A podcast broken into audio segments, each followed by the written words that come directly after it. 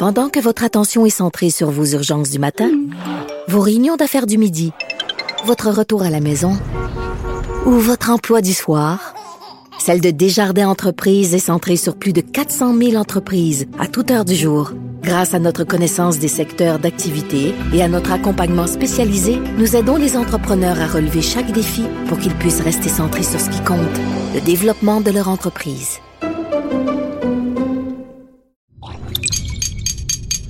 Cube Radio. Du, du, du, Trisac. L'o- L'original. Radio. Du Trisac. Votre plaisir coupable. Cube Radio. Ga- Regardez-là, Martineau. Regardez-là, le Snoro. L'hypocrite qui me dit, que- qui me reproche d'apporter des beignes. Il y a, où est-ce qu'il y a sa face, sa grosse face à Martineau? Dans une boîte de beignes. Florence, tu le vois? Qu'il est en train de manger un beigne, Richard? Oui, oui, il est en train. Ah oui. Il est là, là, puis il met sa langue dans le trou du beigne, là, juste pour être sûr de profiter de l'occasion. Hein? Il a pris celui que je voulais en plus. Il a pris celui que tu voulais? Ah oui, non, c'est ça.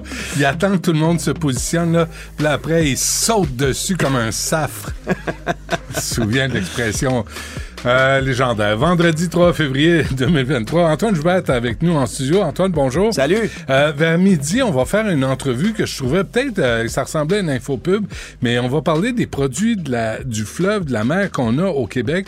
Qu'on exporte, alors que si tu veux manger les crevettes, faut que tu les importes de- du Vietnam. Tout ce qui est plus logique. Ouais, c'est ça. Là, tu dis, on peut-tu se coordonner? On peut-tu, nous, profiter de nos produits plus frais, euh, qui seraient pas euh, trempés dans toutes sortes de surmures douteuses? Euh, bref, on parler de ça tant- tantôt. Mais, euh, C'est pour ça que t'as acheté des beignes. J'ai j'ai acheté des beignes parce qu'il fait moins 75. Ouais. Puis euh, juste apporter les beignes du stationnement ici, j'avais la main gelée, les yeux braillaient. C'est c'est, euh, juste pas le fun. Tu t'es pas pris un café glacé avec ça? Non, non, Non, un vrai café euh, noir, mais, mais euh, du gras, du sucre pour combattre l'hiver, là. Ça marche. Il n'y a rien de mieux, regarde-moi. Euh, bon, euh, Antoine, une couple de nouvelles qui touchent les chars. D'abord, euh, j'ai vu la Ford Mustang Mach-E euh, 2023 que j'ai toujours trouvé euh, assez belle. Ouais. Euh, euh, le prix a baissé là, tout à coup. Le prix a baissé pour les modèles les plus équipés. Et selon la version, ah, ah, selon, en fait, ce qu'on veut vendre, c'est les modèles les plus équipés.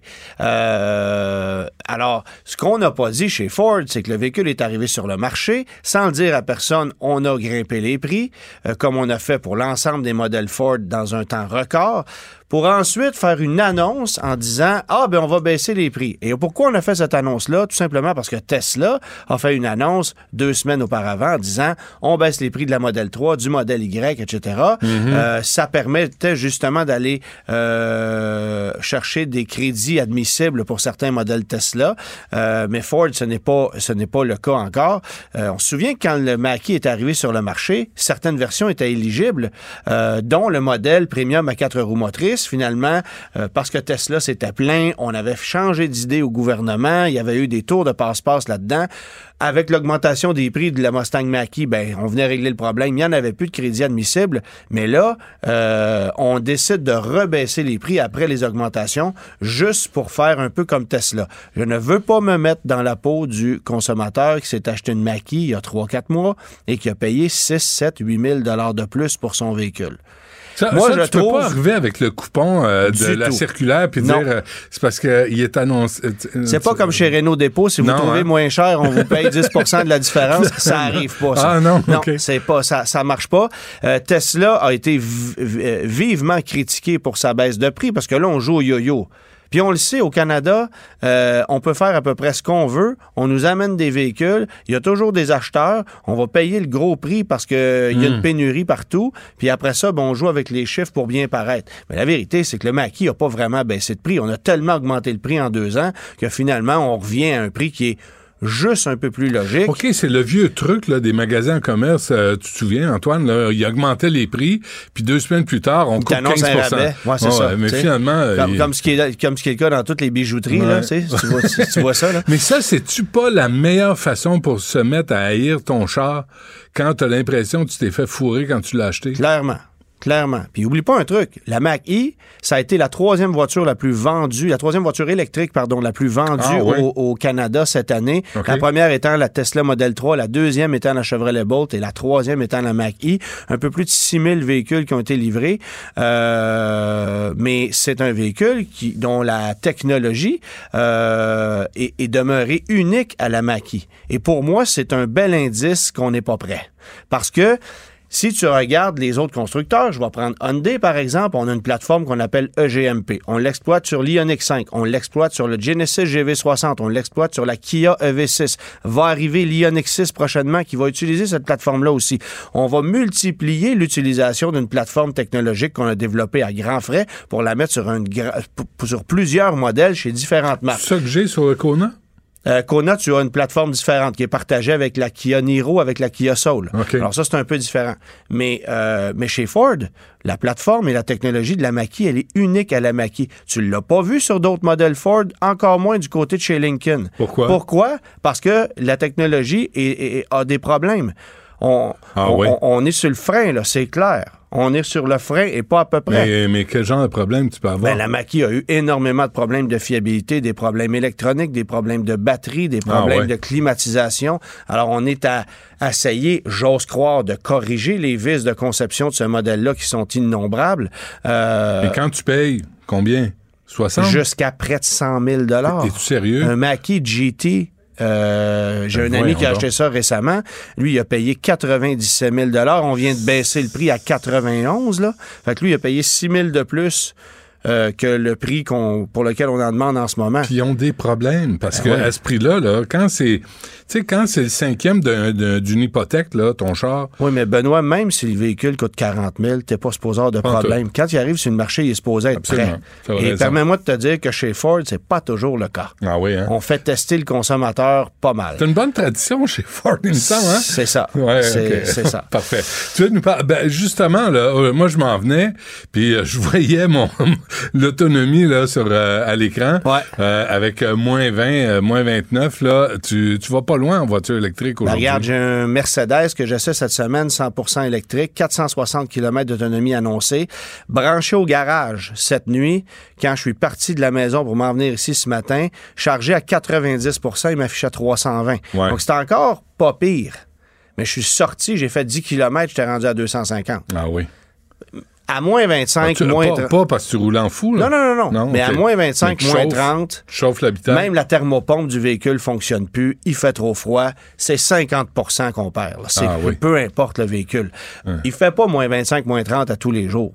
C'est-à-dire qu'à moins 5, moins 10, on va perdre l'autonomie de l'ordre de 30, 35% Ça va varier selon le modèle. Il y a des véhicules qui ont des technologies plus conservatrices, d'autres plus moi, moi, vraiment, le Kona, il est très bon pour ça, là. Ben, toi, Vraiment, t'as as 400 km d'autonomie, Ouais, tu dois ouais. être à 250. Là, Ah non, Tu mais j'ai 400 plus, là. Vraiment, là, je suis impressionné. Ouais. ouais, ouais, non, l'été. Là, c'est, euh, là, je te dirais 3, 3,75, à peu près 3,50, En ce moment, branché dans le garage chez nous. oui, c'est ça. Mais quand tu sors à du moins 25, ça baisse à 250, c'est Non, sûr. pas, non, pas tant. Pas tant. Puis, tu sais, j'avais la Leaf avant. La Leaf, là, Ah je tournais le coin, puis il était vide. Ouais. Mais, mais là, je suis étonné. la- le Kona, il tient le coup sur l'autoroute. Euh, ça, non, ça baisse pas euh, tant que ça. Euh, vraiment, là, je suis- je suis impressionné par ce véhicule-là. Mais, tu sais, ça, ça veut rien dire. là. Ben, tu peux être impressionné par bien des choses, Benoît, c'est Oui. correct. J'ai-tu le droit de le dire? Ah oui, absolument. Non, mais d'être positif une fois de temps en temps. Moi, j'ai été impressionné par le fait que tu amènes des bangs ce matin, tu vois. Fait que, Ah, euh, on peut être impressionné par plein de choses. Ouais, mais ruine pas ma réputation pour autant. Euh, mais, mais bref, faut- euh, le- le- tu, tu pars pas loin avec, euh, avec une, une voiture électrique aujourd'hui. Ben, aujourd'hui, là, faire un Montréal-Québec avec un véhicule électrique sans se recharger, ça te prend un véhicule qui a au moins 450 à 475 km d'autonomie. Et tu roules à 80. Puis c'est ça, tu roules, ben 80 non, là, parce que moi je déconseille ça tout le temps. Mm. Tu sais, c'est pas parce que tu conduis un véhicule électrique que tu as le droit d'être imbécile. Puis quand je croise un véhicule électrique sur la route, les vitres toutes givrées à 83 km heure, puis le gars il est habillé comme où est Charlie avec la Ouais. tuque sur la tête dans l'auto, avec puis il gratte son pare-brise avec. à un moment donné, là, ça c'est dangereux. Roule au moins 100, s'il te plaît, là. Ouais.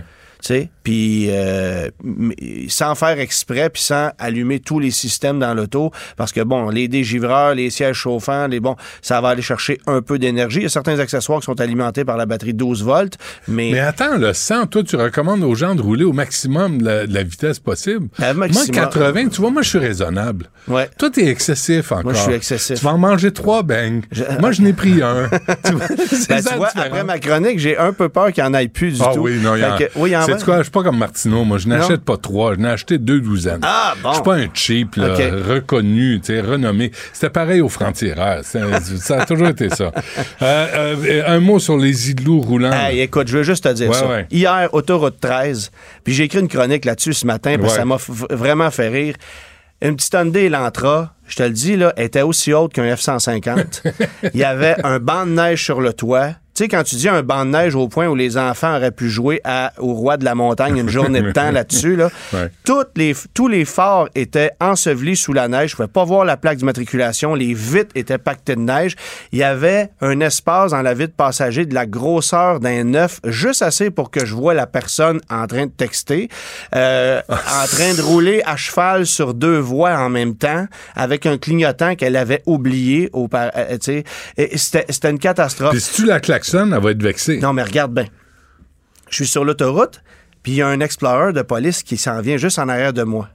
Il ralentit, il allume ses gyrophares, il donne un coup de klaxon, puis il continue sa route. Non. Fait qu'il l'a pas arrêté. Est-ce qu'il était sur un autre call? J'ai aucune idée. Il a comme, il l'a comme averti. Ou il Bon, finissait son chiffre? Oh, Ben, écoute, là, il était 7 heures, il était 6h30 le matin. C'était à peine si le soleil se levait. Ah oui, aussi, les phares étaient éteints, même s'il faisait pas clair encore. Tu sais, la totale. Là. la police passe à côté Ah, sans, il est passé à sans côté, rien fait. Fait que moi, j'ai écrit un texte un peu sarcastique Mmh, ce matin en disant, en terminant, euh, je sais que je ne gagnerai pas un Oscar avec ce texte-là, mais si ça peut seulement lui permettre d'acheter un ballet du même nom, ça serait quand même une bonne idée.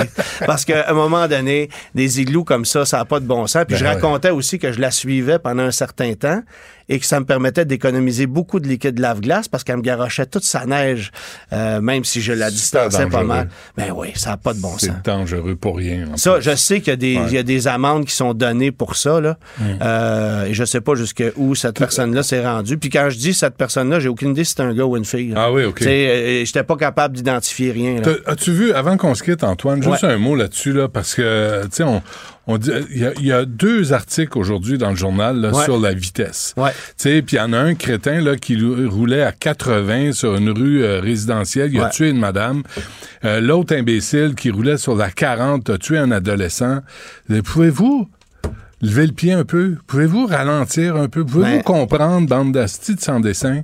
C'est parce que, C'est dang- c'est dangereux, t'as pas le temps de réagir, là, ben, c'est parce que les températures qu'on a actuellement, là. en plus. Tu sais, il y a aucun. Les gens ne comprennent pas la physique d'un véhicule. Bien sûr que la vitesse va être en cause, ça c'est évident.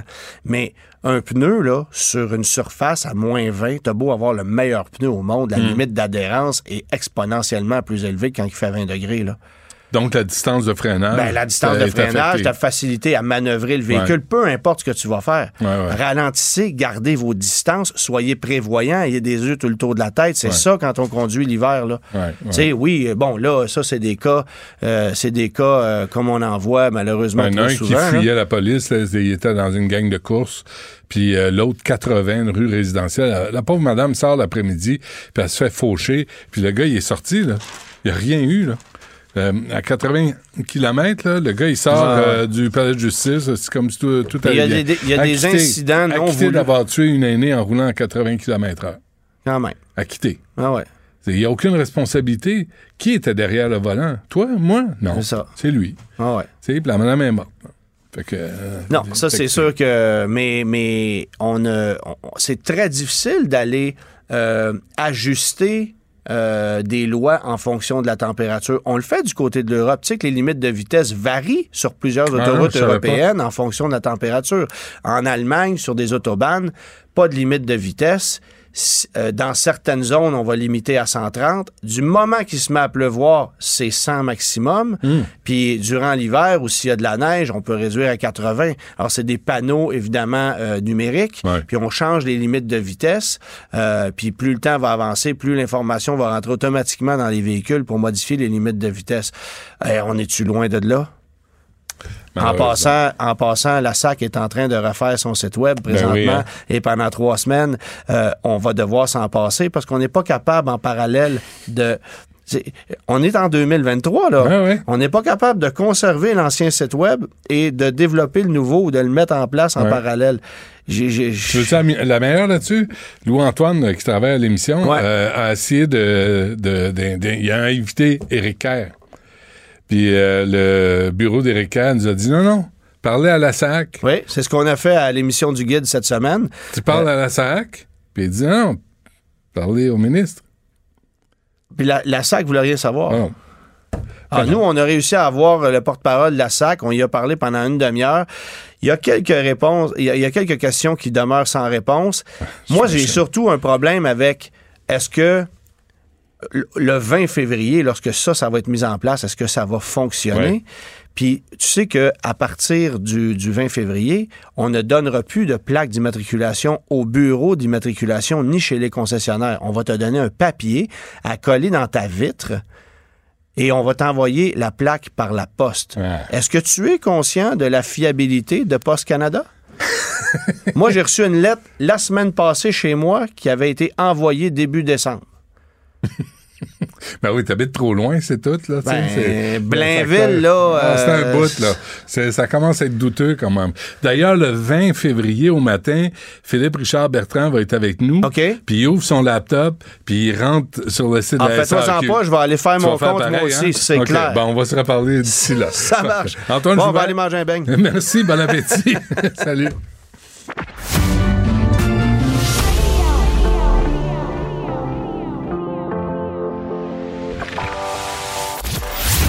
Il cuisine, il talonne, il questionne pour obtenir les vraies réponses.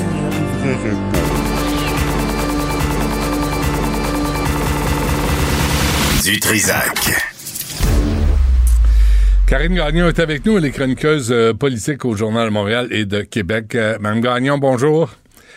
Bonjour, Monsieur Dutrisac. Ah, j'aime ça quand tu m'appelles monsieur. Je- je- ça, ça me valorise Comme moi, beaucoup. Madame Gagnon, Ben ça, ouais. ça nous donne une Hein? valeur. ouais. Non, mais, mais ils font ça à Radio-Canada, tu sais. Ils sortent, en- on sort pas ensemble, là, mais ils sortent ensemble puis ils vous voient. Je trouve ça toujours très chic. Euh, disons, il y a une lettre qui est d'appui à Mme Gawabi qui est apparue ce matin. La liste des, des signataires est vraiment, vraiment impressionnante. On s'y attendait pas, là. Ouais, on est plus ou moins impressionnés, en fait. Voyons donc. Mais, donc, tu as Charles Taylor, t'as le, le cofondateur de la mosquée, mais, mais je trouve qu'encore là, c'est comme si on confond dans tout ce débat-là. euh, c'est Christian Rioux qui écrivait ça ce, mat- ce matin dans, la, dans Le Devoir. Euh, c'est comme si on, on confond la discrimination à l'égard des musulmans versus la critique de l'islam. On, met tout ça dans le même panier, puis là, on, a une personne qui est supposée de rapprocher les gens, mais qui, euh, qui a manifesté énormément de mépris envers toute une partie du peuple canadien, finalement, qui est les Québécois francophones. Donc, je, je vois pas où on s'en va avec ça. Puis eux disent, il faut y donner une chance. On est prêt à y donner une chance, mais donner une chance de quoi? C'est, l'inverse d'une personne militante dont on a besoin pour Mm. faire le débat sur cette question tellement délicate-là. Mm. Tu sais, le, le, le maire de Gatineau, l'ancien maire de Gatineau, excuse-moi, Maxime Penneau-Jobin, écrit dans la presse ce matin un très bon papier dans, la- dans, la- dans lequel il, tu sais, il souligne le fait que euh, euh, finalement, elle vomit sur nos souffrances parce que le colonialisme britannique puis ensuite canadien, ça, ça fait partie de, des- des souffrances que les Canadiens français ont endurées, tu sais, la, la mainmise de, de, de tout ça sur notre culture, notre identité, Ah, les l'Église curés, aussi, les qui était curés. au cœur de nos vies, oui. Les curés qui disaient à nos grands-mères, à ma mère, ma mère a envoyé le, son, le curé de la paroisse, on habitait en Antique, Sainte-Madeleine-Sophie, elle est sortie, ben, elle dit, hey, va donc te secouer, toi. Ben, Elle avait quatre gars, ben- puis l'autre, là, l'autre qui s'est jamais levé pour changer une couche, qui a jamais euh, pris soin d'un enfant qui était malade, qui a jamais fait un hostie de lunch de sa vie, va lui faire la leçon. Nous, on sort de ça. Vraiment, la- la- le, le texte là, de, euh, dans la presse, c'est vraiment, vraiment à lire.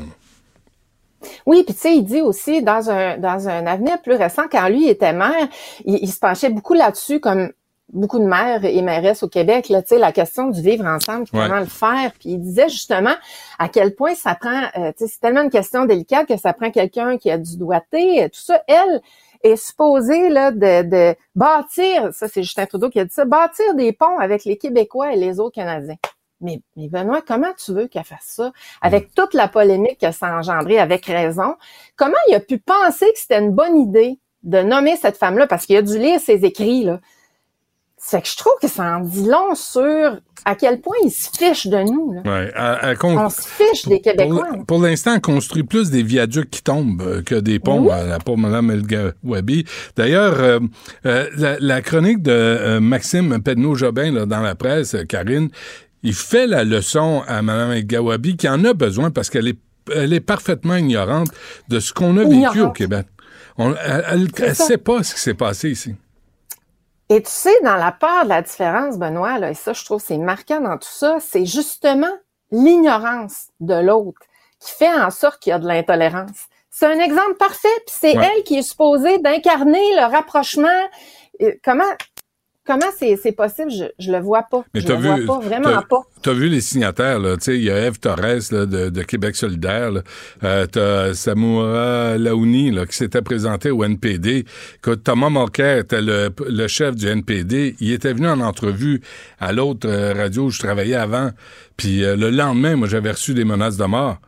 Tu sais, ben, j'avais- pas, j'avais pas insulté Mme euh, Laouni, là. Je l'avais pas, euh, même que ça avait été une entrevue rigolote, elle s'était levée en, en, en- me remerciant, puis tu sais, on, on, on se parlait, puis elle disait, oui, je vais représenter tous les citoyens qui vont me, vont m'élire, puis c'est parfait, tu sais, je prenais les réponses. Même ça, ça m'avait valu des menaces de mort. Là, tu dis, attends une minute, là, ma gang de crinqués, là, on va vous calmer, vous autres. Fait que, allez voir la liste, puis allez voir qui signe. Jack Jedwab, qui est venu ici dire à Richard que Mme El Gawabi avait interprété ou avait mal cité le sondage dont il est responsable, puis aujourd'hui, ben, il appuie euh, sa nomination. Jack Jedwab, Ben, qui vient de la c'est- Bréné- euh, Brénébrite, qui est un lobby juif très puissant au Canada et au Québec. Ben, tu vois, c'est des crinqués qui l'appuient. C'est que ça fonctionne pas parce que ça peut pas être un débat de crinqués. On les voit, les débats de crinqués sur les réseaux sociaux sur Ouais. ces questions-là. Ça mène Ouais. nulle part, ça ni queue ni tête. On part pas des bonnes bases, on construit pas des ponts, on change chacun de notre bord. Mais c'est ça qu'elle a fait à travers ses commentaires par rapport aux Québécois. Donc, Elle Hmm. tu, a pas essayé pas, de s'informer. tu crois pas ces, ces excuses?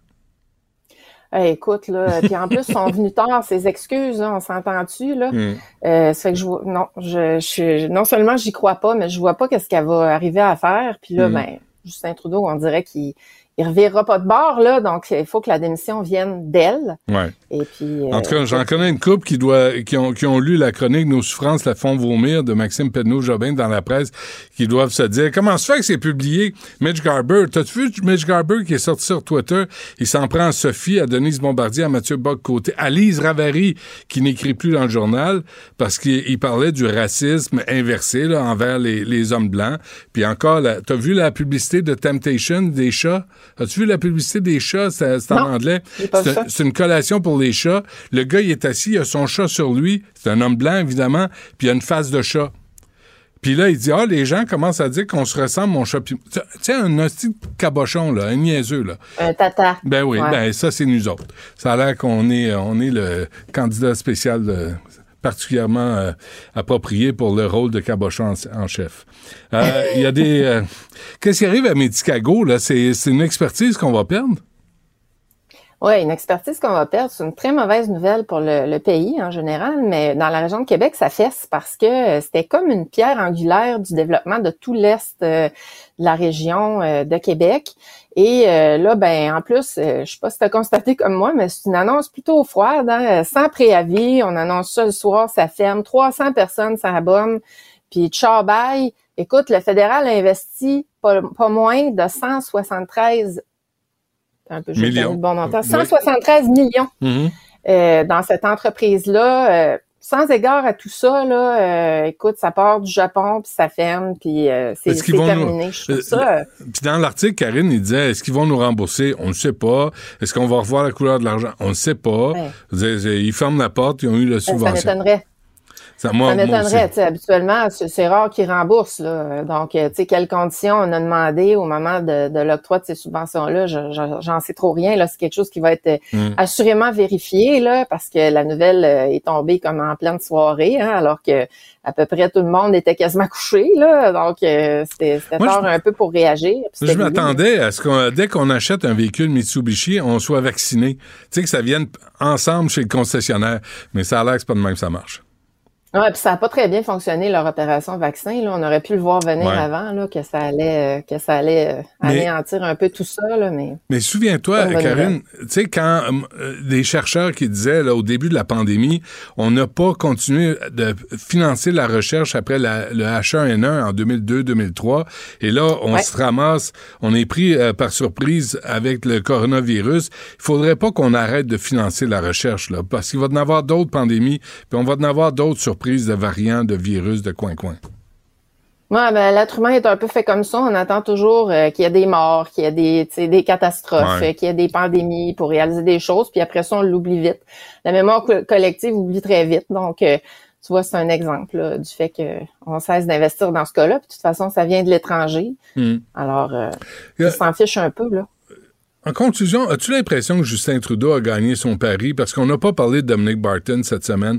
On n'a pas parlé de, des 100 millions euh, octroyés à McKenzie depuis 2015. Euh, Barton, il dit, moi, je vais travailler pro bono pour le gouvernement.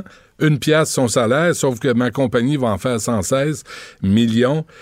As-tu, euh, tu sais, le- le- le- le- les, les migrants là, qui ont été euh, logés, je pense à Calgary, tu sais, à coût de de millions de dollars.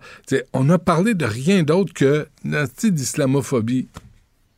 Ben, ça a été une éclipse, effectivement, mais est-ce que la discussion va dans le bon sens? Je suis pas convaincue. Maintenant, est-ce que ça démontre à quel point il s'en fiche? Ben, regarde, qu'est-ce qu'il y a en avant de lui? Penses-tu qu'il se sent menacé, là, actuellement? C'est quoi l'offre politique autre que lui? Penses-tu qu'il se sent beaucoup menacé? Sais, le bloc, je veux dire, ça reste au Québec. Ouais. euh, les conservateurs avec M. Poilievre, penses-tu que ça va lever? Sens-tu que ça lève, là, cette affaire-là? Donc, c'est une drôle de question que tu me poses là. Karine. Euh, je, je, sais, pas- je sais pas quoi répondre à ça. En tout cas, non, je comprends. Mais effectivement. sur un drôle de terrain. Non, mais je suis dans le vaccin Méticago. Je me dis, ils vont sûrement y travailler sur des trucs plus utiles que des vaccins contre des pandémies. Tu sais, comme la calvitie, Oh là, ouais. comme les problèmes érectiles. Tu sais, tout ça, c'est bien, bien important. Tu le sais. hein. Mais. Il faudrait qu'il travaille aussi sur notre offre politique au fédéral. Ah, boy, hein, fait ouais. Qu'est-ce que Ouais. Pierre Poilievre aurait pu dire, aurait pu faire pour profiter de la situation? Parce qu'il il, il a soigné dans le beurre, là. Mais il passe son temps à souiller dans le beurre, là, parce que ça, ça manque de consistance, son, son offre. euh, Ça, c'est, on sent pas qu'il y a un réel plan. tu sais, On Ouais. est dans l'extrémisme, les, les idées qui font flash, mais quand c'est le temps d'avoir des vrais, euh, des vraies idées puis une vision, ben, c'est- Mm. on voit que c'est pas fort. Donc, euh, Mm. c'est- oui, donc il profite de ça puis il s'en fiche un peu, M. Trudeau, parce qu'il y a pas, il y a pas grande opposition structurée en avant de lui. Puis c'est le reflet de ça. Puis ça, c'est triste pour le Québec parce qu'on voit qu'on en fait les frais, là. On en fait vraiment les frais, là. Encore une fois. Karine Gagnon, Encore une fois. merci. Désolé pour la blague déplacée. Qu'est-ce que tu veux? C'est des choses qui arrivent. Il n'y a pas de problème, j'entends rire, encore. Salut. À bientôt. Salut! Pendant que votre attention est centrée sur vos urgences du matin, vos réunions d'affaires du midi, votre retour à la maison ou votre emploi du soir, celle de Desjardins Entreprises est centrée sur plus de 400 000 entreprises à toute heure du jour. Grâce à notre connaissance des secteurs d'activité et à notre accompagnement spécialisé, nous aidons les entrepreneurs à relever chaque défi pour qu'ils puissent rester centrés sur ce qui compte, le développement de leur entreprise. Du Trisac. Des propos cohérents. Des opinions différentes. Vous écoutez Du Trisac. La rencontre Martino du Trizac. Ah, ça, ça regarde mal. Ça regarde mal. Il commente l'actualité dans le calme et la sérénité. Arrête de te plaindre, arrête de chialer. Une génération de flambous, de mollassons. Des propos sérieux et réfléchis. Tu me niaises-tu? Ben oui. Brut de bouche. La sagesse en bouteille. Ah, Richard, bonjour. Salut! As-tu vu euh, les 30 signataires là, pour euh, qui appuient Mme El Gawabi, qu'on salue affectueusement d'ailleurs? là, on- Charles Taylor, philosophe et professeur émérite. Ça, c'est le gars qui a fait le, le rapport Bouchard-Taylor, puis après ça, qui l'a renié. Hein? Il a fait un rapport, ça a coûté énormément d'argent. Ils se sont promenés partout au Québec ah, pour demander là, aux gens, à différents organismes, là, comment on fait pour la laïcité, etc. que le Québec, c'est Hérouville. Les Québécois, c'est des épais comme Hérouville. Non, Ça- mais c'est il lui, s'était là. promené, puis là, il y a Ah, des, ouais. des dizaines d'organismes qui ont fait des rapports, ça a été lu, ça a duré des mois, ça a coûté énormément cher. Il a signé son rapport, puis après ça, il a dit ben c'est de la bullshit. Mon Hmm. rapport, il est pas bon. Prenez-le puis jetez-le aux poubelles. Alors ça, c'est Charles Taylor. Julius Gray, ben l'avocat, euh, l'avocat De service. Ben, des droits de la euh, des droits et libertés. Lui, c'est Monsieur droits et Non, mais libertés. Julius Gray représentait les gens qui accusaient Jamila Ben Habib. Tu te souviens, là? Moi, j'étais témoin dans cette affaire-là. Puis Julius Gray, on sait, on sait où sont ses intérêts.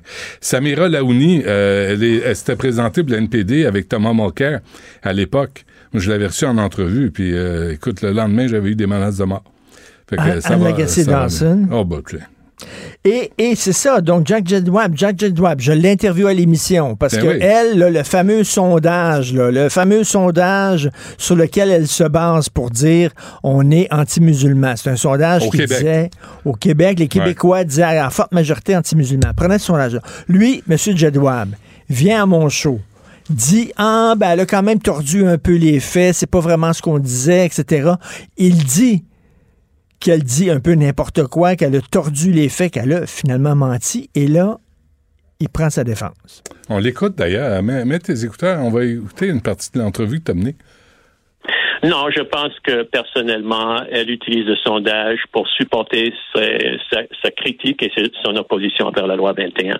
Euh, regarde, des gens qui opposent la loi 21, ils ont différentes façons de l'exprimer. Je pense que c'est ça qui la dérange et elle utilise le sondage à cette fin.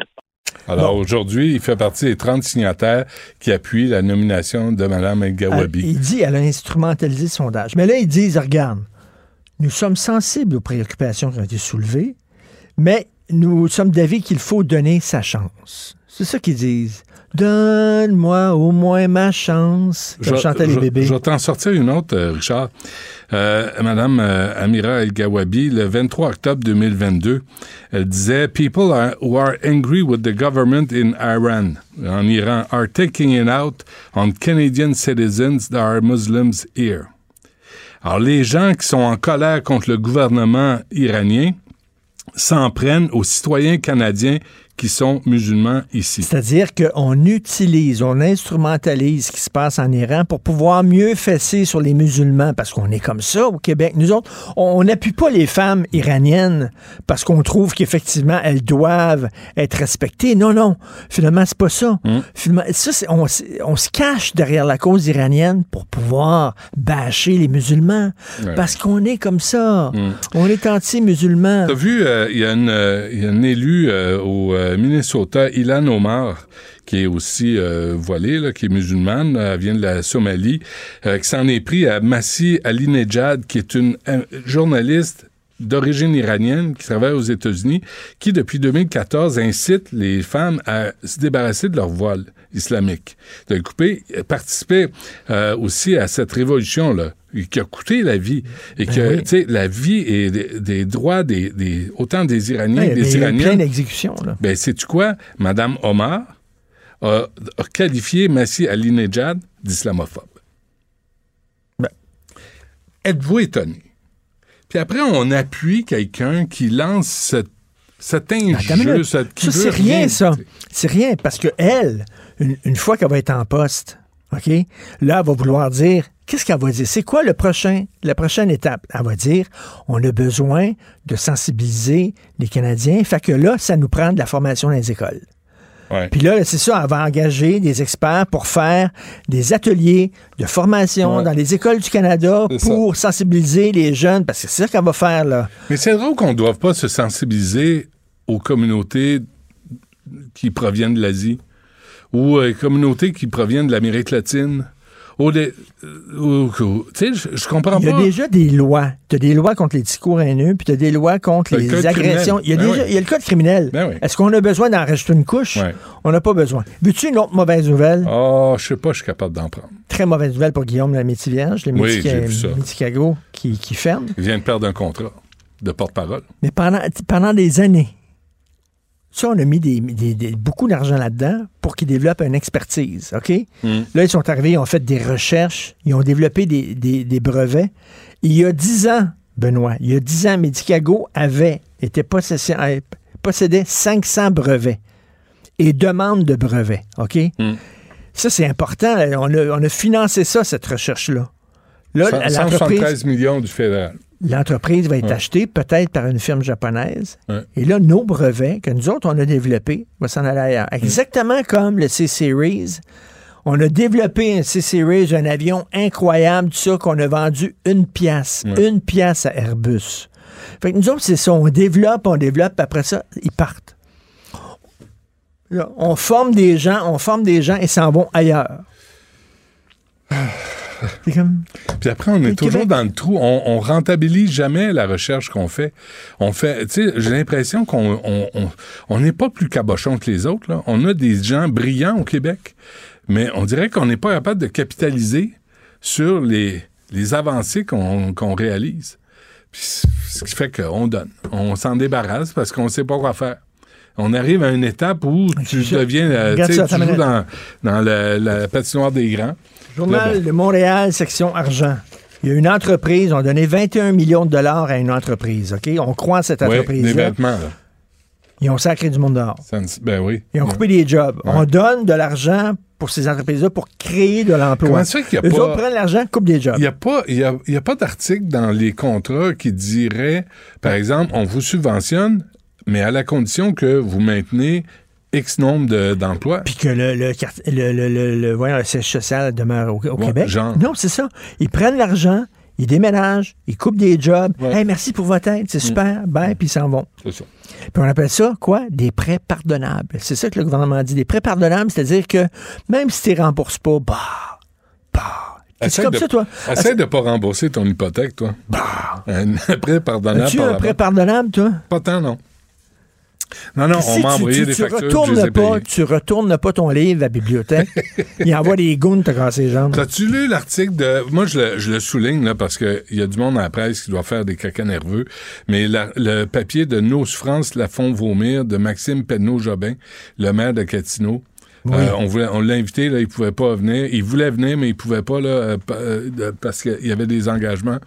Euh, c'est vraiment un texte qu'on devrait envoyer tous en groupe Ça, à Mme El Gawabi de façon polie, puis lui dire instruisez-vous sur l'hi- sur l'histoire du Québec, l'histoire des femmes au Québec, l'histoire les femmes qui se faisaient dire 10 enfants se passer 11 c'est- c'est bon par des bonhommes qui euh, des, des curés matamins là ou qui, qui ont jamais changé une couche de leur vie. C'est un nouveau chroniqueur à la presse. C'est ça, hein? C'est l'ancien maire de Gatineau. C'est ça, mais lui, c'est un ajout pour la presse. C'est le fun parce que, tu sais, euh, il penche pas mal tout du même bord là-bas. là. Lui, il arrive, puis il est un peu tout seul dans son coin. Ouais. Euh, Mais l'historique, là, tu sais, il, il est bien. L'historique euh, qu'il offre à Mme El Gawabi et tous ses signataires, tous ceux qui les appuient, il écrit, M.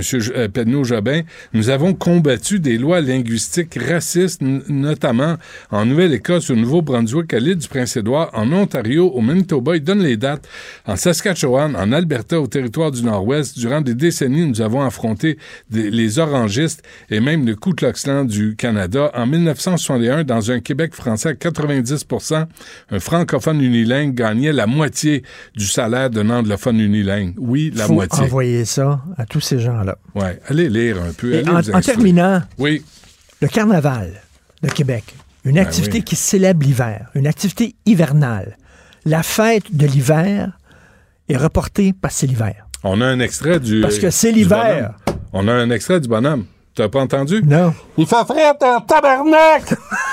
C'est l'extrait du. du C'est la seule place au monde où l'activité qui célèbre l'hiver ferme Quand à cause de l'hiver.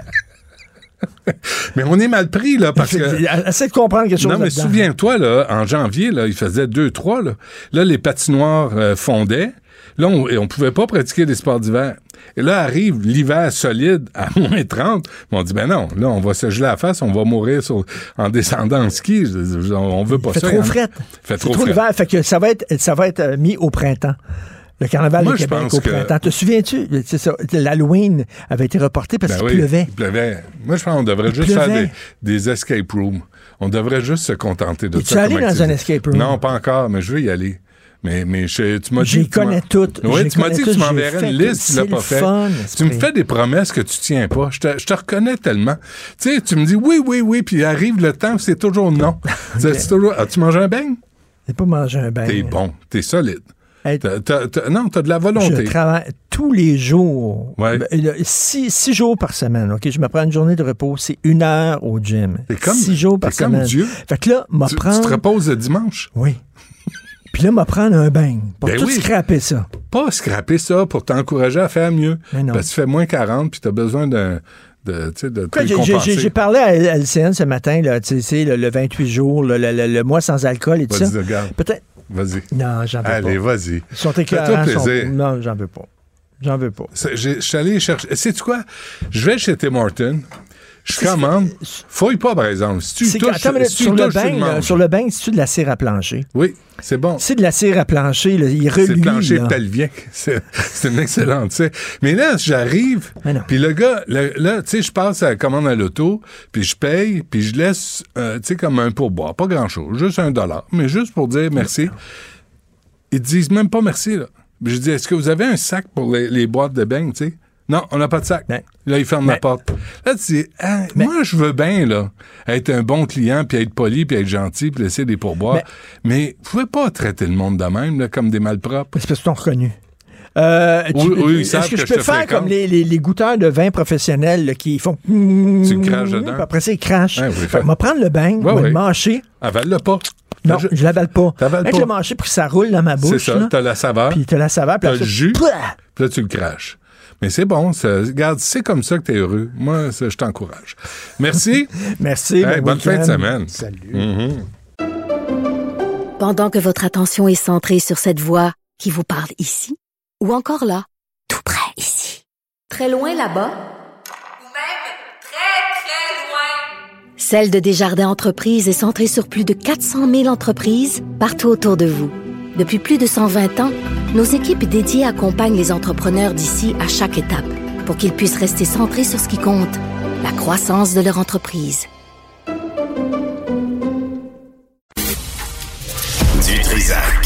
Même si tous les chapeaux lui font, il ne parle jamais à travers son chapeau. Vous écoutez Du Trisac. Nicole Gibaud, Une chronique judiciaire. Madame la On juge. s'objecte ou on s'objecte pas? C'est ça le droit criminel. La rencontre, Gibaud du Trisac. Nicole, bonjour. Bonjour Benoît. Je, je m'habitue jamais de t'avoir à midi moins 10 le vendredi. C'est comme, je, je, te cherche toute la journée. Je me Oh, lève en oh. sueur, puis là, je te cherche. Ah, OK, c'est correct. OK, OK. Ouais, c'est un milliardaire québécois, là. On va pas le qualifier, puis je vais me faire poursuivre. Non, je pense qu'à l'Assemblée nationale, ils se sont permis de le qualifier. Je pense que certains ministres ont parlé que l'histoire est dégueulasse. Euh, puis je pense qu'on est tous d'accord quand on a parce que c'est un reportage choc. On peut pas s'empêcher de de le dire parce que vraiment, euh, moi je le connaissais pas du tout. En toute honnêteté, je savais pas qui il était particulièrement. Puis c'est pas pour rien parce qu'apparemment c'est quelqu'un qui était qui, avait pas un profil très très très très riche par exemple, mais pas un profil connu. C'est pas c'est pas la personne qui qui, qui allait euh, tu sais se, se mettre au devant des caméras partout pour tout puis tout ça. Alors, il valait c'est probablement l'homme le plus riche apparemment euh, au Québec. Alors il s'appelle Robert Miller Miller euh, qui qui a fait l'ob- l'objet d'une enquête euh, par le SPVM, mais en 2009-2010, puis absolument rien serait arrivé. Qu'est-ce qui est allégué, puis qu'est-ce que l'enquête, euh, le bureau d'enquête de Radio-Canada a découvert, c'est qu'il y aurait une, peut-être plus, là, mais il y a une dizaine de personnes qui euh, veulent garder l'anonymat, et ça, on comprend très bien, il n'y a aucun problème avec ça, veulent garder l'anonymat et qui ont raconté des histoires à faire dresser les cheveux sur la tête parce qu'évidemment, on peut maintenant peut-être penser à l'affaire Robert Miller et l'affaire ou l'affaire Robert Epstein, parce que c'est comme Jeffrey, Jeffrey, c'est- Jeffrey Epstein, Ouais. ouais, c'est ça, mais je l'appelle Robert Epstein. C'est ça, c'est un mélange des deux, ouais.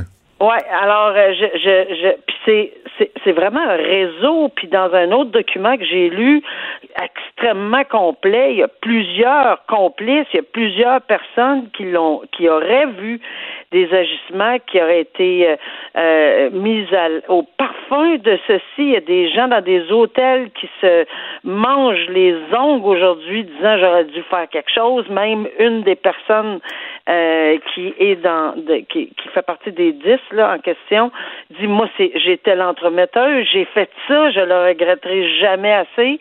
J'ai donné euh, sur un plateau d'argent, j'ai fait les rencontres avec des mineurs jusqu'à 14 ans et il était plein de cadeaux ces filles-là, pleines de cadeaux. Euh, puis tu sais entre 1500 puis 4000 pièces en 2009 là euh, ou 2000 dans les années 2000 c'est énorme pour Ouais. euh, des gens mineurs avec des sacs, on dit des sacs de hockey, plein de cadeaux, avec des voyages, etc. Euh, non, c'est très, très troublant. Troublant, pourquoi? Parce que, un, on, c'est pas quelque chose que, en tout cas, moi, je n'avais pas entendu parler. Deux, troublant parce qu'il y a un réseau, il semblait y avoir un réseau autour de lui euh, qui permettait soit la location de chambres d'hôtel de luxe comme ça, pas de bon sens, même des, des espèces de penthouse, euh, même plus qu'un, là. Ensuite, des résidences une résidence extrêmement luxueuse. Euh, tu sais, je disais dans, dans, dans un papier qui aurait fait refaire une chambre de bain dans un hôtel ses frais pour mettre un bain énorme pour pouvoir être deux dedans. Tu sais, c'est plein, c'est plein de, de, mais que c'était plein de jeunes, puis on s'en, on, on s'en était rendu compte. Mais il n'y a pas eu. C'est un- beaucoup, bref, c'est un, milliardaire pédophile Oui. euh, qui a acheté tout le monde et qui, a, Oui. et, et qui s'est fait trop souvent blanchir. Présumé, présumé, présumé, présumé. Euh, Bon. Présumé, puis euh, je pense Bon. qu'il s'est fait blanchir les dents pour essayer de blanchir sa conscience. Ben, tout ça, euh, il y a, y a- y a- puis là, ben, ce qui est désolant, c'est qu'on comprend, puis tu sais, 2009-2010, là, c'est pas si loin, mais c'est quand même trop loin pour penser que certaines choses ne sont pas arrivées. Qu'est-ce qui est arrivé dans l'enquête avec l'SPVM? Par, par, par exemple, l'avocat de ce monsieur aurait été présent. Et on dit bien aurait été. Mais moi, ça me renverse d'entendre parler que l'avocat d'un présumé euh, prévenu ou peut-être potentiellement accusé éventuellement parce qu'on est en train de faire une enquête est présent lors de l'interrogatoire d'une présumée victime. Ça tient pas la route, ça se peut pas, on fait pas ça.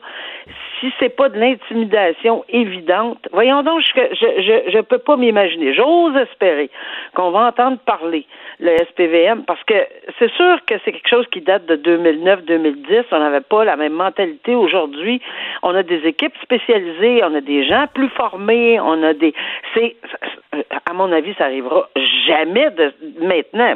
Jamais, c'est gros de dire jamais, mais on ose espérer que ça arrivera plus si c'est arrivé. Mais je suis certaine qu'on va vouloir brasser et retourner toutes les pierres dans ce dossier-là pour effectivement savoir, mais qu'est-ce qui s'est passé? Pourquoi on a permis à quelqu'un qui représentait un potentiel présumé euh, agresseur d'être présent pendant que la victime parle. Ça Ouais. ne tient pas la route. Mais en plus, au pis-aller, il aurait pu te, il aurait pu te demander comme témoin. Il peut plus agir pour son client à ce moment-là. Tu sais, c'est pas, c'était pas euh, Mais il y a, il y a- il y a un grand nombre de complices là-dedans. Là. Tu peux pas euh, poser ce genre de geste-là là, sans acheter le silence de plusieurs personnes. Acheter le silence de plusieurs personnes. Puis ces gens-là aujourd'hui, euh, qu'est-ce qui va arriver à ces gens-là? Est-ce qu'on fait, est-ce qu'on va J'ose espérer qu'on va faire des enquêtes plus poussées. C'est il y a au moins quatre personnes là, Ouais. euh, et, et, et qui sont qui sont en, tu sais qu'on voit là dans les différents articles. Puis en défense, entre guillemets, c'est sûr qu'on répondra pas, ni lui, parce qu'il est atteint euh, de la maladie de Parkinson très, très, très avancée. Apparemment, c'est M. Euh, Miller, Robert Miller. Euh, mais son avocat dit de toute façon, on a des expertises à l'effet qu'il il, il, était incapable d'avoir des érections, peu importe, là, de, depuis 20 ans, ouais, puis est-ce que ça empêche une agression sexuelle? Il n'y a pas juste une érection là, qui est bon. Alors, on n'ira pas plus loin, là. Mhm. On verra si effectivement on est capable d'en faire la démonstration et qu'on creuse cette affaire-là, toutes les pierres, faut que ça soit retourné pour en avoir le cœur net. Hmm. Bon, et aussi euh, Simon Jolin Barrette, le ministre de la Justice, là, qui veut euh, revoir les petites créances. Ben, c'est le fun, ça, parce que j'étais, euh, on, on vient d'apprendre qu'il a déposé ou il veut déposer un projet de loi qu'on appelle la loi 8. Pourquoi? Puis ça, ça m'a, euh, ça m'a, euh, ça m'a fait sourire, mais en même temps, je dis pourquoi pas. Euh, parce qu'il dit pourquoi des notaires qui ont exactement la même formation juridique pendant trois ans, parce que c'est la dernière année qu'on se sépare, les, les gens qui veulent faire des avocats vont au barreau, puis les autres vont vont faire vont, vont au notariat, à la chambre des notaires. Euh, moi, dans ma famille, deux notaires puis deux avocats, fait que je sais exactement où ça s'en allait. Alors, euh, mais c'est sûr que ces gens-là euh, euh, seraient capables au niveau juridique nécessairement, même s'ils n'ont pas la formation en salle de cours, mais je dirais que il y a d'autres juges dans toutes les juridictions qui ont déjà été nommés, qui étaient membres du barreau, mais qui n'avaient pas nécessairement fait euh, les corridors d'un palais de justice, là, qui ont été soit professeurs, soit recteurs ou euh, à l'univers- dans des universités, puis c'est bien correct parce que leur formation juridique leur permettait. Puis on apprend hein, sur le pouce là quand on est nommé. Ouais. Et si, si on veut peut-être les placer euh, au, en- au début, aux petites créances, là, il y a un problème parce que la loi sur les tribunaux judiciaires, quand tu es nommé euh, juge, tu es nommé dans toutes les en tout cas à la Cour du Québec pour les cours de- pour la division des petites créances, là, ben, tu es nommé dans toutes les juridictions. Évidemment, tu peux être euh, nommé aller attitrer seulement au, au tribunal des petites créances, là, à la juridiction des petites créances. Mais on verra parce que je trouve ça intéressant parce que ça réduirait énormément les délais, mais énormément les délais là, qui sont épouvantables, les délais d'attente pour les, la, la juridiction des petites créances. Bon, ben enfin, des solutions, hein? Ben oui, Euh, ça- ça- et euh, rapidement, Nicole, s'il te plaît, la collision euh, en bateau. Hey, ça, j'ai écouté le vidéo, j'ai écouté les entrevues, j'ai tout écouté. Ça n'a aucun bon sens. C'est des bateaux, tu sais, des bateaux de course, là, des, Ouais. à, à une vitesse épouvantable. Mais il a frappé un ponton. Il y avait deux enfants, délibérément, là, délibérément, Ah selon oui, la preuve, là. Ben oui. Délibérément frappé un ponton, deux enfants, un petit chien, le monsieur criait, mais en fait, toutes sortes de noms. Tout ça avait commencé euh, par des cercles, puis ça a l'air que c'est pas la première fois que ce bateau-là est vu sur la rivière des Outaouais, puis il encercle là, les gens qui font du paddleboard, puis des canots, puis il fait peur à il ferait peur à tout le monde. Donc, les accusations, ce que je trouve intéressant, là, pour finir là-dessus, c'est que c'est des harcèlements criminels, probablement, quand tu tournes autour, puis que tu suis un bateau, puis un ponton. Euh, agression armée, pourquoi agression armée? Parce que c'est le bateau qui est l'arme. Ouais. Alors, il n'y a pas seulement qu'un auto qui peut être un- être une arme, parce que ça, ça existe. Et il y a également conduite dangereuse, défaut de s'arrêter, euh, méfait. euh, puis il y en a deux individus là, euh, qui sont accusés, qui vont faire face à la justice. Je vais, je vais le suivre parce que c'est très intéressant pour que les gens comprennent. La saison s'en vient. On espère, quand on, il fait moins 31, on pense pas à ça, là, mais Ouais. euh, on espère que ça s'en vient, puis que les cours d'eau, c'est vraiment dangereux. là. La rage en bateau et la rage partout, c'est dangereux. Très bien. Euh, bonne fin de semaine, euh, Nicole. Euh, je pense qu'on. Hein, on sortira pas en fin de semaine, hein? Non, on va garder, on va garder une doudoune, puis euh, c'est ça. Du chocolat chaud, puis c'est ça. Exactement. Bon, Bon ben, à à lundi. Salut. Merci. Arrêtez, bye. Maxime Delan, Déjà un premier événement violent, journaliste à l'agence QMI. ça porte tout à fait la signature du crime organisé. Les faits divers avec Maxime Delan. Avec Maxime Delan. En as-tu une doudoune, toi? Oui, plusieurs. je veux te dire merci pour les beignes, Benoît. Ah, arrête tu as investi 280 calories en moi, puis grâce à toi, je vais passer une bonne journée. C'est bon, hein? Parce que là, tu vas être craqué, du gras, du sucre. C'est bon de passer à travers le moins 75 qui fait dehors. Euh, justement, tu étais à l'incendie euh, Ouais. majeur. Incendie majeur dans l'est de Montréal. Écoute, c'est un petit peu avant 8 heures ce matin. Un énorme incendie. Je je sais pas si tu sais, les, les longs bâtiments où tu as des, euh, des commerces au rez-de-chaussée, des commerces collés les uns sur les autres, puis au deuxième étage, c'est tous des logements. À quelle hauteur, ça? Sherbrooke de Carignan. Euh, pour te donner une idée, Sherbrooke, euh, pas trop, un peu au nord du stade olympique, peut-être, ouais, quelque chose comme ça. Et le, le feu a débuté dans un des logements et là, ça s'est propagé. On a euh, rapidement le, service incendie de Montréal qui a sonné l'alarme générale, donc c'est l'alerte maximale. On a 125 pompiers sur les lieux. Mais là, le travail des pompiers, avec le froid qu'il fait, il fait comme moins 700 à peu près, Ouais. c'est compliqué. Parce que, premièrement, c'est la chaleur du foyer d'incendie dégage énormément de fumée. J'étais allé sur place, j'étais devant le bâtiment.